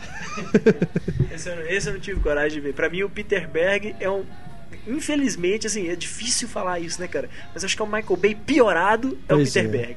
Pra mim, é o Paul Anderson ou o Michael Bay sem dinheiro. E o Peter Berg é o Michael Bay piorado. Pra mim, um dos piores do ano. É, horrível. Homens de Preto 3. É. O 2 já é bem também. O 2 né? é ruim. Primeiro eu, eu, eu O primeiro me é bacana, muito é, o primeiro é bacana, o dois é ruim. segundo Eu, eu assisti, o segundo eu assisti uma vez no cinema e sabe quando você sai e fala assim. Não, nunca mais. assim, não, é- é- o ótimo. 2 eu acho ruim. Já tá ótimo o 3 uma não, vez. o 3 eu achei divertido. Mas principalmente pelo Josh Brolin. É. Principalmente. O Will Smith tá forçadíssimo no 3. Mas o Josh Brolin tá bacana. Branca de Neve e o Caçador. Acho que aquela método de interpretação que você se projeta. Como o Paulo falou. Olha, pelo menos alguém se deu bem naquele filme. Para Roma com Amor entraria. hein? Foi lançado no meio da temporada de verão, né? É um E filme de verão. Assim como Meia Noite em Paris Ah, mas ano ele não- passado. ele não mas é não filme é de verão, ele é contra programação. não é nada, né? Mas é o Woody Allen aí do ano. Mas acho que ele foi lançado nessa época por causa do Meia Noite em Paris, né? Do sucesso É. da Noite em Paris ano passado. Chernobyl, esse eu não assisti. Também não vi. Cara, assustador de ruim. Esse eu não vi. Assustador no mau sentido, né? Pra um filme de terror. Um filme que tem como, como divulgação cinta radiação. Realmente, todo mundo quer isso. Katy Perry, Part of Me. Também Ninguém não viu, vi. né? Também não vi. Acabou que não Olha, ninguém eu, foi eu fui na cabine a de imprensa com algumas fãs da Katy Perry. Você foi? Não, não fui não. É, não, porque pra quem não sabe, é, a, a, a exibição pra imprensa teve isso. A- a- os críticos foram avisados, eles foram alertados, né? É, não foram um avisados, foram alerta, alertados É. de que é, algumas fãs iriam estar presentes na cabine. Aí eu desisti. Seria a única possibilidade de eu ver o filme, seria na cabine. Aí eu. O que esperar quando você está esperando? Nada. Meu Deus. Assistiu? Assisti. Não sei porquê. Não sei porque eu fiz isso comigo mesmo. Porque você quer saber o que esperar quando você es- estará esperando um dia, quem sabe. E confirma pra mim que a Ana Kendrick é uma dessas atrizinhas novinhas mais superestimadas que tem. Ô menina superestimada. Lola. Lola com a Miley Cyrus. Me Esse, segurei pra nem esse assistir. também é um dos que é jogado assim no meio do, da temporada, né? O nome já me desestimulou aí. 360, a gente pode dizer que é um filme de verão. Eu não vi 360. Tá passando ainda. Eu, eu tenho que ver, eu não vi 360, eu não sei porque até hoje eu não vi, mas eu não, eu não vi. Talvez pela É péssima recepção da crítica. Não, porque eu não, eu não, eu nem Foge, sabia que teve, né? teve péssima recepção da Nossa. crítica. Teve, teve. Esse foi Ele estreou nos Estados Unidos? bem bombardeado. Estreou. Estreou. Porque eu na estrada Mas lá- agora. É. Eu não vi, eu não vi por falta de porque Estreou eu tava em poucas salas, e depois assim, não foi um grande voltei, e aí não, não foi foi mais a ver com teve mais a ver com o contexto do que eu nem Aham. sabia que teve mais. Eu não, É, o que, que você achou? Você viu? O 360 realmente não, não curti. É. É daqueles. É, é filme que parece que não, não- realmente não sai do lugar. Tem aquela coisa, né, de várias histórias que vão se interconectando, né, aquelas coisas todas, mas uma história que é a da Maria Flor com Anthony Hopkins realmente é uma coisa que prende a sua atenção. Mas as outras coisas hum, parece que é, é forçação de barra para fazer a metáfora do filme, né? Tudo está conectado, fechar o círculo, né, aquela coisa toda. É, eu não vi. Não vi. Mas é, é um filme que realmente não É igual o Silvio Santos. agradou. Não. Eu não vi, mas. Minha filha viu. Um divã para dois com a Mary Streep. Outro que eu não vi também. Gente, eu tô terrível. assim. Eu, eu, tô, eu fiquei É meio muito mais filme, né? Mas eu vi mais seletivo, eu fiquei mais seletivo. assim, Tem muita coisa assim que eu me dei o luxo e falei, não, não vou ver não. O Vingador do Futuro, a refilmagem. Eu curti algumas coisas É dele, mesmo? assim, curti, não achei ruim, não. Pra mim, cara, assim, é, é aquilo de pegar todas as coisas legais do primeiro e piorar. Não, não, não seria tão radical, não. O primeiro eu gosto muito do primeiro. Mas o segundo tem umas coisas muito legais também. Eu gostei muito, por exemplo. E aí eu falo, falo até do ponto de vista técnico. Eu achei a direção de arte do filme sensacional. Me encantou. E, e não, e eles usaram. Não é só aquela coisa de ser um universo bacana do ponto de vista estético. É, é, eles usaram. Eles criam aquelas favelas que são aqueles caixotes de concreto suspenso e usam na perseguição. Eles criam a- aquele, aquele, aquele ambiente asséptico daquela cidade que é uma cidade rica e usam aquilo é, ao longo do filme. Gostei, eu gosto muito, eu acho o Colin Farrell muito carismático, sabe assim. Para mim o problema do filme é a. Exterminadora do Futuro, é a Kate Beckinsale, né? Que ela, Exato, é. isso me incomoda no filme. Mas É. eu, eu gostei, gostei da perseguição, gostei muito da perseguição de carro. É difícil. le- Pois é, me lembrou muito o Minority, Minority Report. Report. Eu acho que deve ter te lembrado me- mais pelo design do carro É, do que pela perseguição que- em si. é, porque a perseguição não certeza. tem nada a ver. Inclusive, eu, eu digo até que a perseguição, a resolução da perseguição no Vingador do Futuro, ela é mais interessante do que no Minority Report. Sim, sim. Né? Aquela coisa do, do- da, de É, prender magneticamente Concordo. e tal. Mas eu Mas o fato de ter me lembrado, sabe, já. Essa, pô, parece Essa parte da perseguição não me empolgou nadinha. Eu achei ela tão câmera lenta. Sabe? Não, eu gostei, eu gostei. Eu, eu gostei mesmo, assim. Eu curti o filme, não achei grandes coisas, mas curti. Eu, eu gostei da parte inicial, na hora que ele tem um insight lá e descobre, uau, sou um agente secreto e o, o efeito da câmera pegando. enquanto ele tá dando porrada em todo mundo. Detestei isso tudo. Eu achei doido. Eu detestei isso. Eu até coloquei isso na minha. E ficou engraçado isso, porque eu coloquei especificamente na minha crítica Essa isso como um aspecto negativo. Por quê? Ah, É anjos, da, é anjos da noite pra caralho, né? Não, não é questão de ser anjo da noite só, é questão de, de ser. Como assim, anjo da noite, peraí? É o mesmo diretor. Eu ah, sim, tem Anjo da Noite referência outro. Não, não, acho que nem por isso. Eu acho que é, é, é o caso do cara mostrar, tipo, mamãe sou o diretor, estou movendo a minha câmera, só que em vez de da câmera contribuir para atenção, você presta mais atenção no que a câmera está fazendo, fazendo, do que no que está acontecendo. Eu sim. acho que isso é um problema grave. Porque o, o lance ali, e, e tem uma cena exatamente igual a essa no Vingador do Futuro no primeiro, que é quando os caras pegam ele, levam ele para debaixo da. é, quando ele tá indo embora, ele encontra um colega dele de trabalho, os caras levam ele pro muro, e aí vão matar, e de repente desarma todo mundo e mata todo mundo, e aí você vê. A, e o Schwarzenegger, ele é um ator que ele não chega nem aos pés do Colin Farrell em relação. Ele não é um ator. É. Mas no Vingador do Futuro, pela forma como a cena é, é rodada, quando chega, você vê assim, o espanto dele com ele mesmo, tipo assim, ué, eu fiz isso? Aham. Como é que eu fiz isso? E naquela cena, você não tem nenhuma sensação disso, por quê? Porque o cara tá mais preocupado em voar com a câmera e mostrar, olha que bacana onde eu tô entrando com a câmera agora, do que com o que o cara tá fazendo. Então eu acho que essa cena, particularmente no filme, é uma cena que mostra que o Len Wiseman é um cara que ele não sabe o que é ser diretor. Ele acha que ser diretor é aparecer. Rock of Ages. O único musical do Summer Movies, infelizmente. Uma merda. Não acho uma merda Eu também, acho. não. Eu acho, eu defendo que é uma merda. Eu adoro musicais. Vocês estão tão mais radicais do que eu. Eu, eu- Supostamente eu que tinha que ser o chato daqui, não gostar de nada. Mas. Por que, Larissa? É uma merda. Primeiro porque eu acho que ele foi feito pra fãs adolescentes de pop e não ele não é uma homenagem ao rock da década de 80 como ele se propõe. Ele não é uma homenagem. Ele explora mal os, os bons atores dele e só deixa aquela menina que é uma cópia que canta mal da Cristina Aguilera e a cópia do Fiuk também. Foca naquele casalzinho sem graça que você não se importa com eles. Pra mim não importa se eles vão acabar junto ou não. Eles não têm carisma nenhum. É, Aquilo que vocês viram na sua crítica é ótimo aqui. O menino fala que tem medo de palco. Três minutos depois ele tá cantando no palco. é um, é um roteiro babaca, assim. É, é Sintam o ódio da Larissa pra falar do filme, né? Não e eu, sabe que eu fiquei com mais ódio ainda?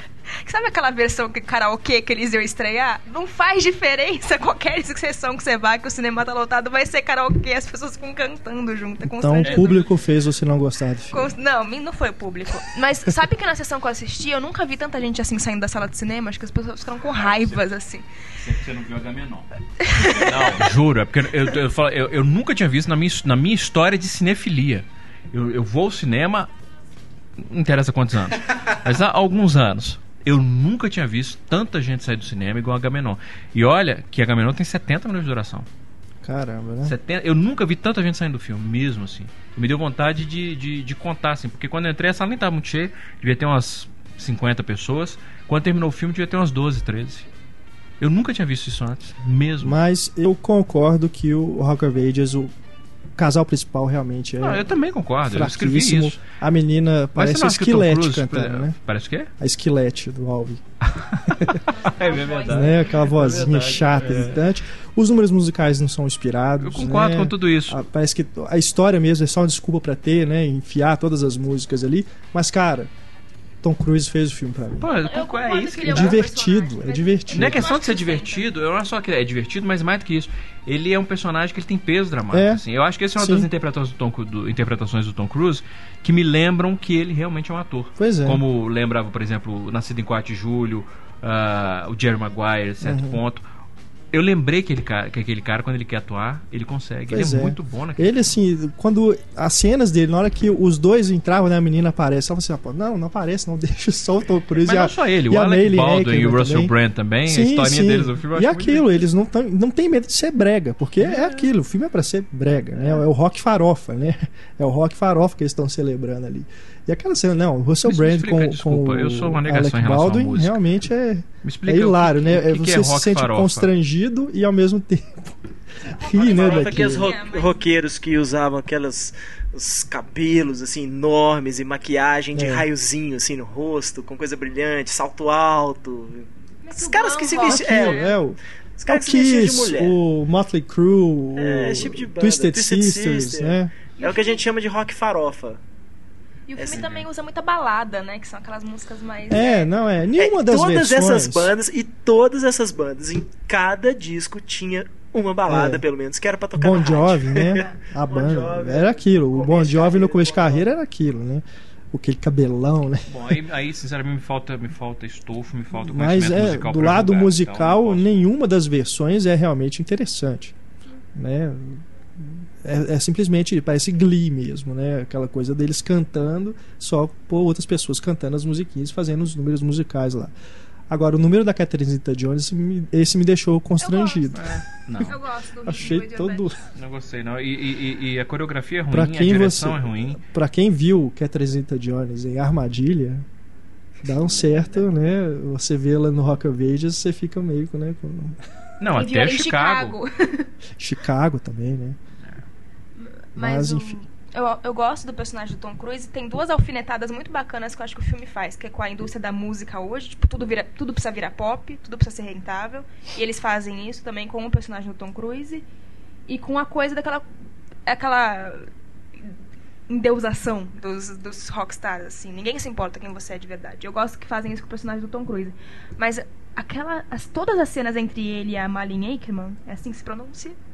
Todas as cenas entre os dois eu acho péssima, assim, é chato. Dá Sério, que- pra mim o filme podia ser só os dois. Nossa, eu queria que acabasse logo, assim. Ele e ela acho. é maravilhosa. Ah, eu preferi ela no, no Watchmen. Ah, sim, isso também. Ali eu achei ela meio cabeçuda. Agora nós estamos falando do ponto de vista só É. de macho, né? É. Achei ela meio cabeçuda, eles não acham não. achei ela cabeção, É, não, cara. concordo. é. Cabeção, aquela, cara. aquela menina, ela- essa Madeline Uau. Ackerman, pra mim, pelo menos assim, eu, eu admiro, eu admiro ela assim, no fato dela ser corajosa. Porque o primeiro grande papel que ela conseguiu foi naquele filme com o Ben Stiller, né, Antes Só do que Mal Casado.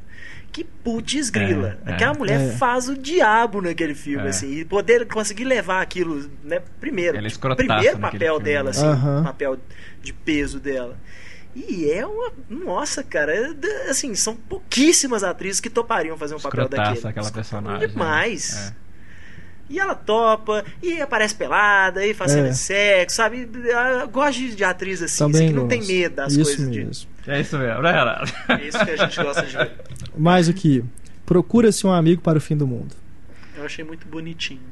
É um filminho chatinho, né? chatinho. É legal aquela coisa Esse com de, Steve tipo, Carell e Katie Knightley. a, né? a- a gente sempre escuta a galera falando, ah, e aí, se você fosse pra uma ilha deserta, quais seriam os discos que você levaria?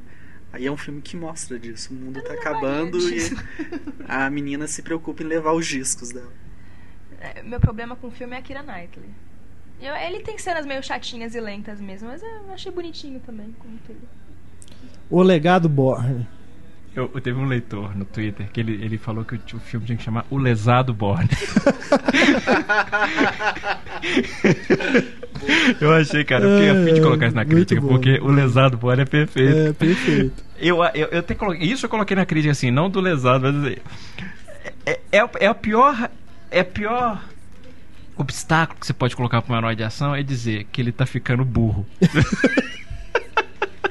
assim, Pois é, quando ele né, começa cara? a ter falta de ali- atenção no filme, assim, que É. ele, o que que é? Não, esse que você vê que ele tá distraído, eu comecei a pensar, ele babá. Piada pronta, né? Pra paródia, né? É, realmente, me decepcionou. É, aquela coisa não. de. Né, do, do- Ele tenta pegar aquela coisa que o Paul Greengrass in- injetou na franquia, que é fazer aquela coisa mais cerebral, da espionagem e tudo. Mas entra numa confusão, aquele monte de programa, só que você não sabe o que que eles estão falando, você fica lembrando se. Será que eles falam disso lá atrás nos outros filmes eu não tô lembrando? E de novo, Né? olha pra você ver engraçado, nós estamos descobrindo um padrão aqui. De novo, é um filme que ele não se preocupa em contar uma história com começo, meio e fim. Ele se preocupa em armar o caminho É. pra mais filmes. da metade pra frente ele vira a identidade Borne, que aí ele pega a Rachel Weisz, né, que seria o papel da como é que chama a menina? Do, de- Franca Potente, né? é. Que acompanha ele e se transforma aí na heroína de ação junto ali, né? Acidental. E é muito mal dirigida a ação. E no nossa, final, quando é, termina o filme, a minha sensação é tipo, "Ué, acabou? Pois É é, assim? Acabou o filme assim? é, acaba É. muito mal mesmo. Aquela é, cena de perseguição, a conclusão dela me lembrou Jackass. Tipo, o tombo do cara, assim, da morte. é, não curti não. É. O lesado Borne. Vizinhos imediatos de terceiro grau. Eu achei do caralho. Você gostou? Eu não vi não. Não, eu achei muito engraçado, especialmente pra quem é cinéfilo e que ó, tem muita piada em referência a outros filmes assim de ficção Ele científica. estreou, ele estreou ou vai estrear? Já entrou. Estreou, entrou estreou já. passada. Tem algumas piadas que, cara, você ouve assim e você fala, meu, que porra é essa? Não acredito que isso tá acontecendo. É, é bem divertido. Vocês assistiram? Olha, eu agora Ainda eu vou não. assistir, porque a primeira crítica positiva que eu vejo desse filme. Pois é. O problema é que ele é do Túlio, né? Ele tá muito. ele tá hiper mal falado, assim, É mesmo? crítica. E esse, assim, pra mim, é o fracasso do ano. Porque, tudo bem, é um filme de 80 milhões, que também não é um grande custo. Ele estreou lá assim. fora? Lá fora ele estreou e, assim, até hoje, sendo que ele já estreou, já passou nos Estados Unidos, ele não fez 60 milhões. Até. Será mesmo? que marca aí o fim dessa da era aí do Ben Stiller, essa turminha aí, Ben Stiller, Vice Val? Olha, o Ou problema, Wilson. sabe qual que é o problema? Isso Será que esse não é pessoal já tá que entrando é em nem questão do decadência Ben já? Stiller, não. Eu acho que isso mu- é muito mais um retrato do, do Vince Vaughn. Os últimos filmes do Vince Vaughn é impressionante, Jonah assim. Hill. É ele. Ó, você vai ver esse filme, ele não tem graça nenhuma. Mas o- você vai rir do Vince Vaughn fazendo aquela coisa que ele faz em todos os filmes dele. E ele, ele se meio Que é que uma se bosta. redescobriu em uma comédia, porque ele não começou como ator de comédia. Pois né? é. Não, ele até. O primeiro grande papel dele foi o Swingers. Que é, assim, não é uma comédia escrachada, assim, mas é uma comédia. E ele não é o protagonista. Não, e ele era o galanzão, né? Que ele era Ele bonitão, galã, magrão. É, e depois fez filmes dramáticos e tal. Fez psicose, né? Ele é o Norman Bates. É, né, e, de- e dessa última safra dele, assim, última safra, eu tô falando assim, dos últimos cinco anos, talvez. Acho que o único filme dele que eu vi, falei assim, legal, gostei do filme, Dodgeball. ele não me incomoda tal, que é o Separados pelo Casamento. É. Ah, cara, eu gostei não é muito. comédia. mas eu gostei muito do Dodgeball. Dodgeball O é muito Dodgeball legal é bom, o Dodgeball é Muito. divertido. Eu ri muito no Dodgeball. Mas aquele, por exemplo, o Ressaca de Amor. Gostei do. Ressaca de do... Amor, não, desculpa, é o. Ressaca de Amor é Bons de. Bico. Não, é o. Eu gostei ele- do Penetas Bons de Bico também. Também gostei. Eu acho ele insuportável É, naquele filme. Eu É. gostei. Eu acho que assim. Ah, então, Ressaca de Amor. Não, Ressaca de Amor é com o Jason Segel. É o outro, é um que ele. Que ele também vai pra ilha com as Ah, famílias. que é uma né? bosta, encontro Ah, de casais. Encontro de casais. Encontro de casais. Que é uma merda. Tem a Melly Ackerman também. Tem a Egerman, dela. tem a Kristen Não, pro seu Bell, Renato tá tem- obcecado com a Melly. Não, mas eu sou mesmo. Não, eu, eu gosto daquela turma, eu gosto do John Favreau como ator, eu gosto. É, mas do- eu não curti o filme, não. Você tem razão. O filme é muito eu fraco. Sou, acho que Bell é a coisa mais Kristen gracinha Bell que já é apareceu um na docinho, é, é. Mars. Uh, É, oh, achando das eu atrizes mais não- carismáticas dos últimos anos. Ela assim, eu já não acho muita graça. Pedi desculpa, Larissa, É porque eu, eu fiquei nu aqui Mars. momentaneamente. Você assistir Verônica Comecei a me Mars, tocar. você É. apaixona com ela, impressionante. É, eu realmente não vi. Mas, cara, ele é insuportável no filme. Não, o filme é fraco, o filme é fraco. E toda vez que você fica vendo essas comédias, ele faz E exatamente é com a Mila Kunis, não é com a Mila Kunis? É, Não, o Ressaca de Amor é o Ressaca de Ah, Amor. Ressaca de Amor é com a Mila Kunis. Enquanto de Casais Isso é um bom sinal, né? Quando os filmes começam a se misturar, você vê que nenhum dos E dois filmes é grandes coisas. Mas é verdade. É. Porque quando os filmes se misturam, você vê que nenhum dos dois filmes é grandes coisas, assim. Uhum. Se bem que o Encontro de Amor é melhor. do- Eu também gosto. O Ressaca de Amor eu Ressaca gosto de Amor eu muito, gosto. Você principalmente misturou daquele... o título, mas o encontro, Encontro de Amor. É, encontro de casais, Ressaca de Amor e Encontro de Amor. Vai ver que, na verdade, meu problema não é do filme, eu que tô senil. Eu gosto do Ressaca de Amor também, eu acho que É. é bacana. Peraí, mas. Agora eu Kristen confundo. Bell está nos dois Ah, filmes, talvez ah, seja esse o motivo. era isso que eu ia Os Os perguntar. dois filmes se passam no, né, numa praia paradisíaca e tem a Kristen Bell nos Ok, dois filmes. é, Pode agora ser eu essa relação é. E temos aqui também, fechando a lista, Projeto Dinossauro. Isso eu também não vi. Cara, eu assisti, os efeitos especiais são Beleza. lixos, assim, mas, sabe, dá pra assistir, cara. É. Mais um Found Footage, né? Agora É, com dinossauro. pois é. Tava, o povo tá cada vez encontrando mais ideias, né? Pra colocar o Found. Mas é- é- Essa coisa de misturar os vídeos encontrados assim com dinossauro eu achei interessante. Pelo trailer você fica, uau, será que é interessante? Aí você assiste. Ah, tá. Legal. É, e estreando aí esta semana, ainda não vimos, o Dredd, com o Carl Urban, outro super-herói, e também Poder Paranormal, Headlights, com Robert De. Niro. Você assistiu? Esse eu assisti. E Esse suspiro, quando você falou, esse eu vi, Esse isso faz- quer dizer o quê? esse- Mais uma bomba do fa- Robert De Eu Niro. acho que esse faz jus à carreira do Robert De Niro. A carreira dos últimos 10 anos do Robert De Niro é fraco. É muito fraco. Muito assim, de ser. E, e eu fiquei decepcionado com o Rodrigo Cortez, o diretor do Enterrado Vivo, que é um filme que, principalmente você eh, considerando que é um filme que se passa dentro de um caixão, é um filme que ele conseguiu imprimir um, um dinamismo ao filme que me, me- me impressionou. E esse que ele tinha ali, total liberdade com a câmera e com o espaço e com a mise-en-scène, é um filme que ele não tem a menor noção do que ele faz com a câmera dele. Mesmo, eu tô falando do ponto de vista de direção. Ele não sabe o que ele vai fazer com a câmera dele. Ele, a direção do filme é extremamente problemática. A história também. Mas a direção é problemática. Eu- é um filme. é, Não é bom, não. Faltou aqui falar do brasileiro, né? O blockbuster brasileiro. E aí comeu. Não, não, não, não, não. Pera aí, vamos fazer direito. Não. E aí? E aí? Comeu? Comeu? É, porque parece que o nome aí, do cara é comeu, né? E aí, comeu? É. É. Deixa pra lá, né? E aí, comeu? Eu, eu fiquei surpreso, assim, eu não assisti o filme, mas eu fiquei surpreso depois. Não, eu fiquei surpreso Esse Eu depois. esperava que ele fosse Santos pior, né? mesmo. Não, não é isso, é porque- opinião. Eu achei que o filme fosse pior. Eu não vi, mas eu achei que fosse pior. É porque depois que eu fui descobrir que ele é baseado numa peça É. do Marcelo Rubens Paiva. Que é um Então, bobão. não, tudo Marcelo bem. Rubens Paiva, desculpa, mas assim, as pessoas elas dão um desconto imenso pra ele pela tragédia pessoal dele. Mas ele é um escritor, no máximo, medíocre. Sim, é porque eu ia falar. Na hora que eu. Você pega, olha o filme e fala assim, pô, o filme chama E aí comeu. Você bota o Bruno Mazeu no filme, eu falei, ah, é cilada.com 2, assim. E depois, eu- na hora que eu descobri por ser dele, baseado numa peça dele, eu falei assim, ah, às vezes não é um cilada.com 2, né? Às vezes pode ser um, Ah, não, uma não coisinha curti, não. O filme assistível. é uma merda. Uma O filme é merda. uma merda. Colossal. Uma merda. Apesar Eu não do. se ele já disse isso, mas dois. o filme é uma merda. O Bruno Mazeu é um comediante bom. Eu acho, Ele eu é um acho. cara, assim, que ele é carismático, ele. Ele sabe contar as piadas, mas é aquilo, o filme parece todo momento É, que você tá num assim, show de stand-up. Eu acho que o Bruno Massa, assim.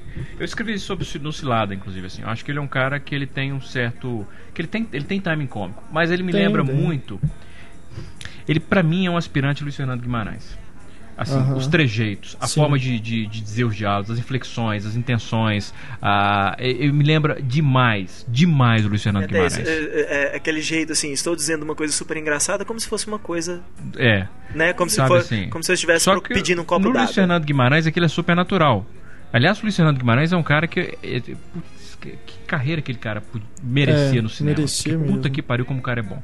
O Bruno Mazel, ele é um cara bom também. Não como o Renato Guimarães, mas ele me lembra muito, assim, aspirante. Outro que me parece muito, assim, é o Marcelo Diné. Uhum. Que eu acho que é um comediante talentosíssimo e que eu até outro dia eu comentei no Twitter. Eu vou acabar me oferecendo pra ser agente desse cara. É. Porque ele só parece que ele faz de propósito. Eu só vou escolher o que tem de pior. O pior projeto que era na minha mesa eu vou fazer. É um desperdício de talento, É, que é uma coisa. Ele triste. parece que tá preso lá na MTV, não consegue sair dos programas que ele faz. Não né? é isso, Não, é só. ao Quando ele vai fazer cinema, o que, que ele faz? Ele faz Pois é. Ele não, faz. Exato, são projetos de encomenda. Não, não tem nada que é dele. Mas o negócio É. dele na MTV, na verdade, é meio que ao contrário. Que na MTV, hoje, ele tá mandando aí nesse quadro de E comédia. as coisas que, eu vi dele na MTV, eu não assisto MTV, mas tá as coisas que eu vi no YouTube, por exemplo, eu achei muito boas. Mas são, são boas. Já, a Globo já, te- já ofereceu Sim. pra ele das coisas e o negócio dele, ele- eu lembro, lembro de ter visto uma entrevista com ele, que era exatamente isso. Ele fala assim: tá, mas eu. Na Globo, eu tô, vou pra lá pra quê? Pra fazer isso aqui que eu tô fazendo na MTV? Mas não, aí ele, fala, faz isso- então não. Mas aí Então ele faz eu- isso no Não. cinema? É, o problema é esse. o problema é esse. Ele Precisa pagar o aluguel, né? Porque a MTV fala que paga muito mal. chama ele. cinema paga fazer bem. cinema Talvez melhor que a bem. MTV. Não. Não, um projeto igual a Gamenon aí, o Marcelo Diné deve ter ganhado uma grana boa, Grana só. boa quanto, cara? O que, que você acha? Você acha que é, é, não é, não é cinema norte-americano que fala, vão pagar tipo 500 Não. mil reais pra ele fazer esse filme? Não é isso nunca. Não sei, sei Mas lá. é esse que é o negócio, é porque falam que na MTV, isso o- É, os MTV tem sempre dinheiro, falavam né? lá, a MTV é a catapulta. Você apareceu na MTV, daqui É. você vai pra Rede Globo, daqui você vai, vai ser garoto propaganda, um monte de coisa. A MTV mesmo falam que o cara não, não É, ganha. mas assim, especulando, isso eu não, não tenho. É, não vi falar isso, eu tô especulando. Mas eu acredito que na Globo deve ter a coisa do ego também. Tem os Cacete Planeta lá, tem o, o Bruno Mazeu. Então vai ter espaço pro Marcelo Adnet fazer alguma coisa lá? Difícil. Difícil. Quando levaram o Casé, que o Casé era a grande estrela da MTV, pra Globo, foi um fracasso. Deram Thunderbird. programa pra ele 11 horas da noite, né? um programa era uma bosta. né? Sabe? Então acho que tem Thunderbird- muita coisa de ego. O Thunderbird durou assim, um quadro, é, ele, durou, ele É. durou um domingo no Fantástico. Deram um quadro pra ele chamado Contos de Thunder. Nossa. Não, Que e é era- outro que parou no tempo, né? Porque ele voltou pra horrível. MTV, continuou fazendo as mesmas coisas, não tem mais graça, é, é foda.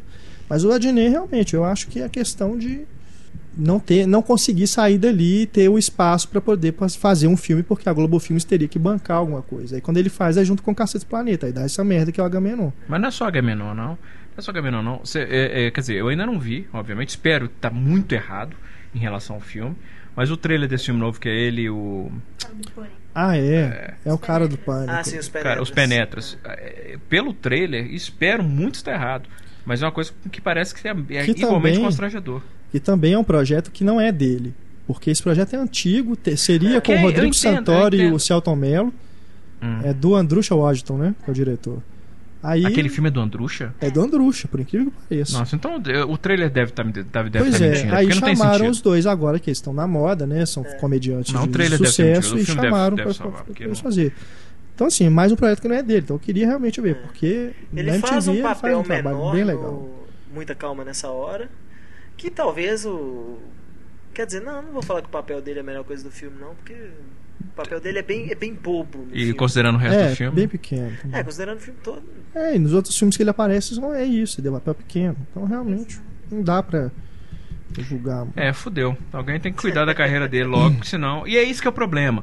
Porque aí você vê três, quatro filmes com ele, e aí você perde a boa vontade. Você fala assim, esse cara é bom, mas ele não sabe escolher projeto, não quero. não- é com o Marcelo Dinheiro, não quero ver mais. E seria um pecado, porque o cara é muito bom, bicho. O cara é muito bom. E ele é mais do que. Ele é, ele é mais do que um, um comediante talentoso. Ele é um comediante inteligente. Porque às vezes o cara tem um timing cômico, mas ele é um cara medíocre intelectualmente. Ele é inteligente. Você vê, por exemplo, o humor dele, por exemplo. ah, Não sei se vocês viram um, que é uma música, que é um, é um clipe que ele é indiretas já. É uma coisa que vocês colocarem nos extras, Uhum. então. Chama é, indiretas já. É, eu preciso, sinceramente, eu, vi- eu, eu vi umas duas, três vezes, não captei metade das referências. Aí eu achei um site que tinha, tipo, todas as indiretas que ele tá. Eu Uhum. achei um negócio brilhante, cara. É. Eu achei brilhante, assim. Tem um muito engraçado também, chama Gaiola das Cabeçudas. Que é um funk, como se fosse um funk carioca, mas falando de Foucault, Buñuel, Salvador Dali, sabe? Fala um monte de coisas assim que são, né, da elite da É, cultura. exa- tem um que É ele tá em demais. Miami e comentando a política brasileira em Miami com o vinho dele. Aham. Tem um que ele imita o Arnaldo Jabor.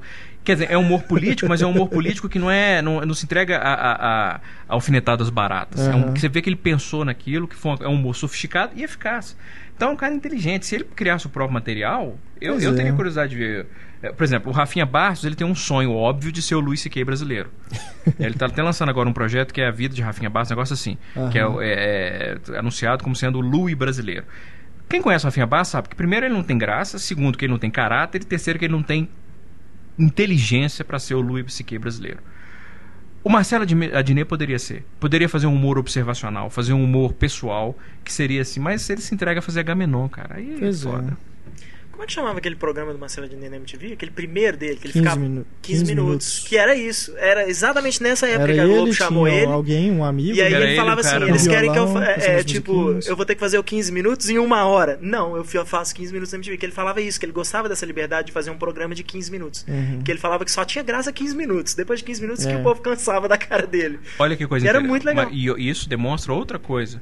Que é uma falta de, de, de egocentrismo que é fundamental porque qualquer cara um pouquinho mais agora fala, porra, que uma hora minha cara na televisão, mas ele é inteligente, ele sabe assim que uma hora para ele seria pior em termos de exposição do que os 15 minutos da MTV. É outra prova da inteligência dele, eu não sabia dessa história, mas é outra prova da inteligência dele. Além do E aí comeu, tem de grande lançamento no Brasil, teve o Totalmente Inocentes, né? Não. É isso aí, pessoal. Chegamos aqui ao final do podcast Cinema em Cena, edição 54. Esse foi o especial Summer Movies 2012. Ainda tem filmes aí que não estrearam no Brasil, né? Magic Mike, Moonrise Kingdom também fez bastante sucesso nos Estados Unidos, não chegou aqui, né? Mas vão chegar aí nos próximos meses. Tem também o Looper, Assassinos do Futuro, que também está sendo bem elogiado. É um filme de ação, né? E ficção científica, também vai estrear aí nas próximas semanas. Os Infratores, enfim, vários filmes que ainda não chegaram aqui, mas estão aí no calendário para os próximos próximas semanas ou próximos meses. Aguardamos então as suas mensagens para a gente repercutir o debate no podcast 2.0, nossos canais de contato cinema, arroba é o nosso e-mail, arroba cinemicena no nosso Twitter e o Facebook, facebook.com.br cinemicena. Agradecendo aqui a presença do Pablo, Larissa, Heitor e Túlio e temos também que agradecer aqui no programa o presente que recebemos do ouvinte Rafael Braga, ele que nos mandou o presente pelo aniversário de um ano do podcast, mandou camisetas, né, pra gente aqui, pra gente, eu, Heitor e Pablo. Tudo e Larissa. Não sabia o meu número, não sabia o número Larissa da Larissa sem também. presente. Mas como o Renato é, você viu? Faz questão de falar claro, isso no ar? Claro, você lógico. Viu? Mas ele mandou a foto do ele Justin mandou. Timberlake que eu vou somos queridos aqui. Ele mandou para mim também do Ben Affleck, autografada pela Ben Affleck. É, ele mandou também fotos, né? Fotos, eu não sei se é foto ou se é desenho, parece que é desenhado à mão, de atores que foram né, muito comentados aqui no podcast, nesse um ano de podcast. Então tem fotos aqui do Robert Pattinson, do Paul Bettany, Paul Bettany que foi o padrinho do Pois é, do no programa de Summer Movies do ano passado pois que a gente é, falou dele pela primeira Summer vez. Movies, é, exatamente. Então, parabéns, um tem ano de Paul Bettany. Ben Affleck, tem também o Justin Timberlake e atrás assinado ainda como se eles tivessem escrito pra gente. Ah, não foram? Foi, Foi bem... o Justin, não? Foram. Ah, Vou decepcionar vocês. Né? Foi bem original o presente do Rafael. Valeu demais, viu, cara? É isso aí, galera. Então voltamos no podcast 2.0. Sou Renato Silveira. Aguardamos vocês com a audiência carinhosa de sempre. Grande abraço, tchau.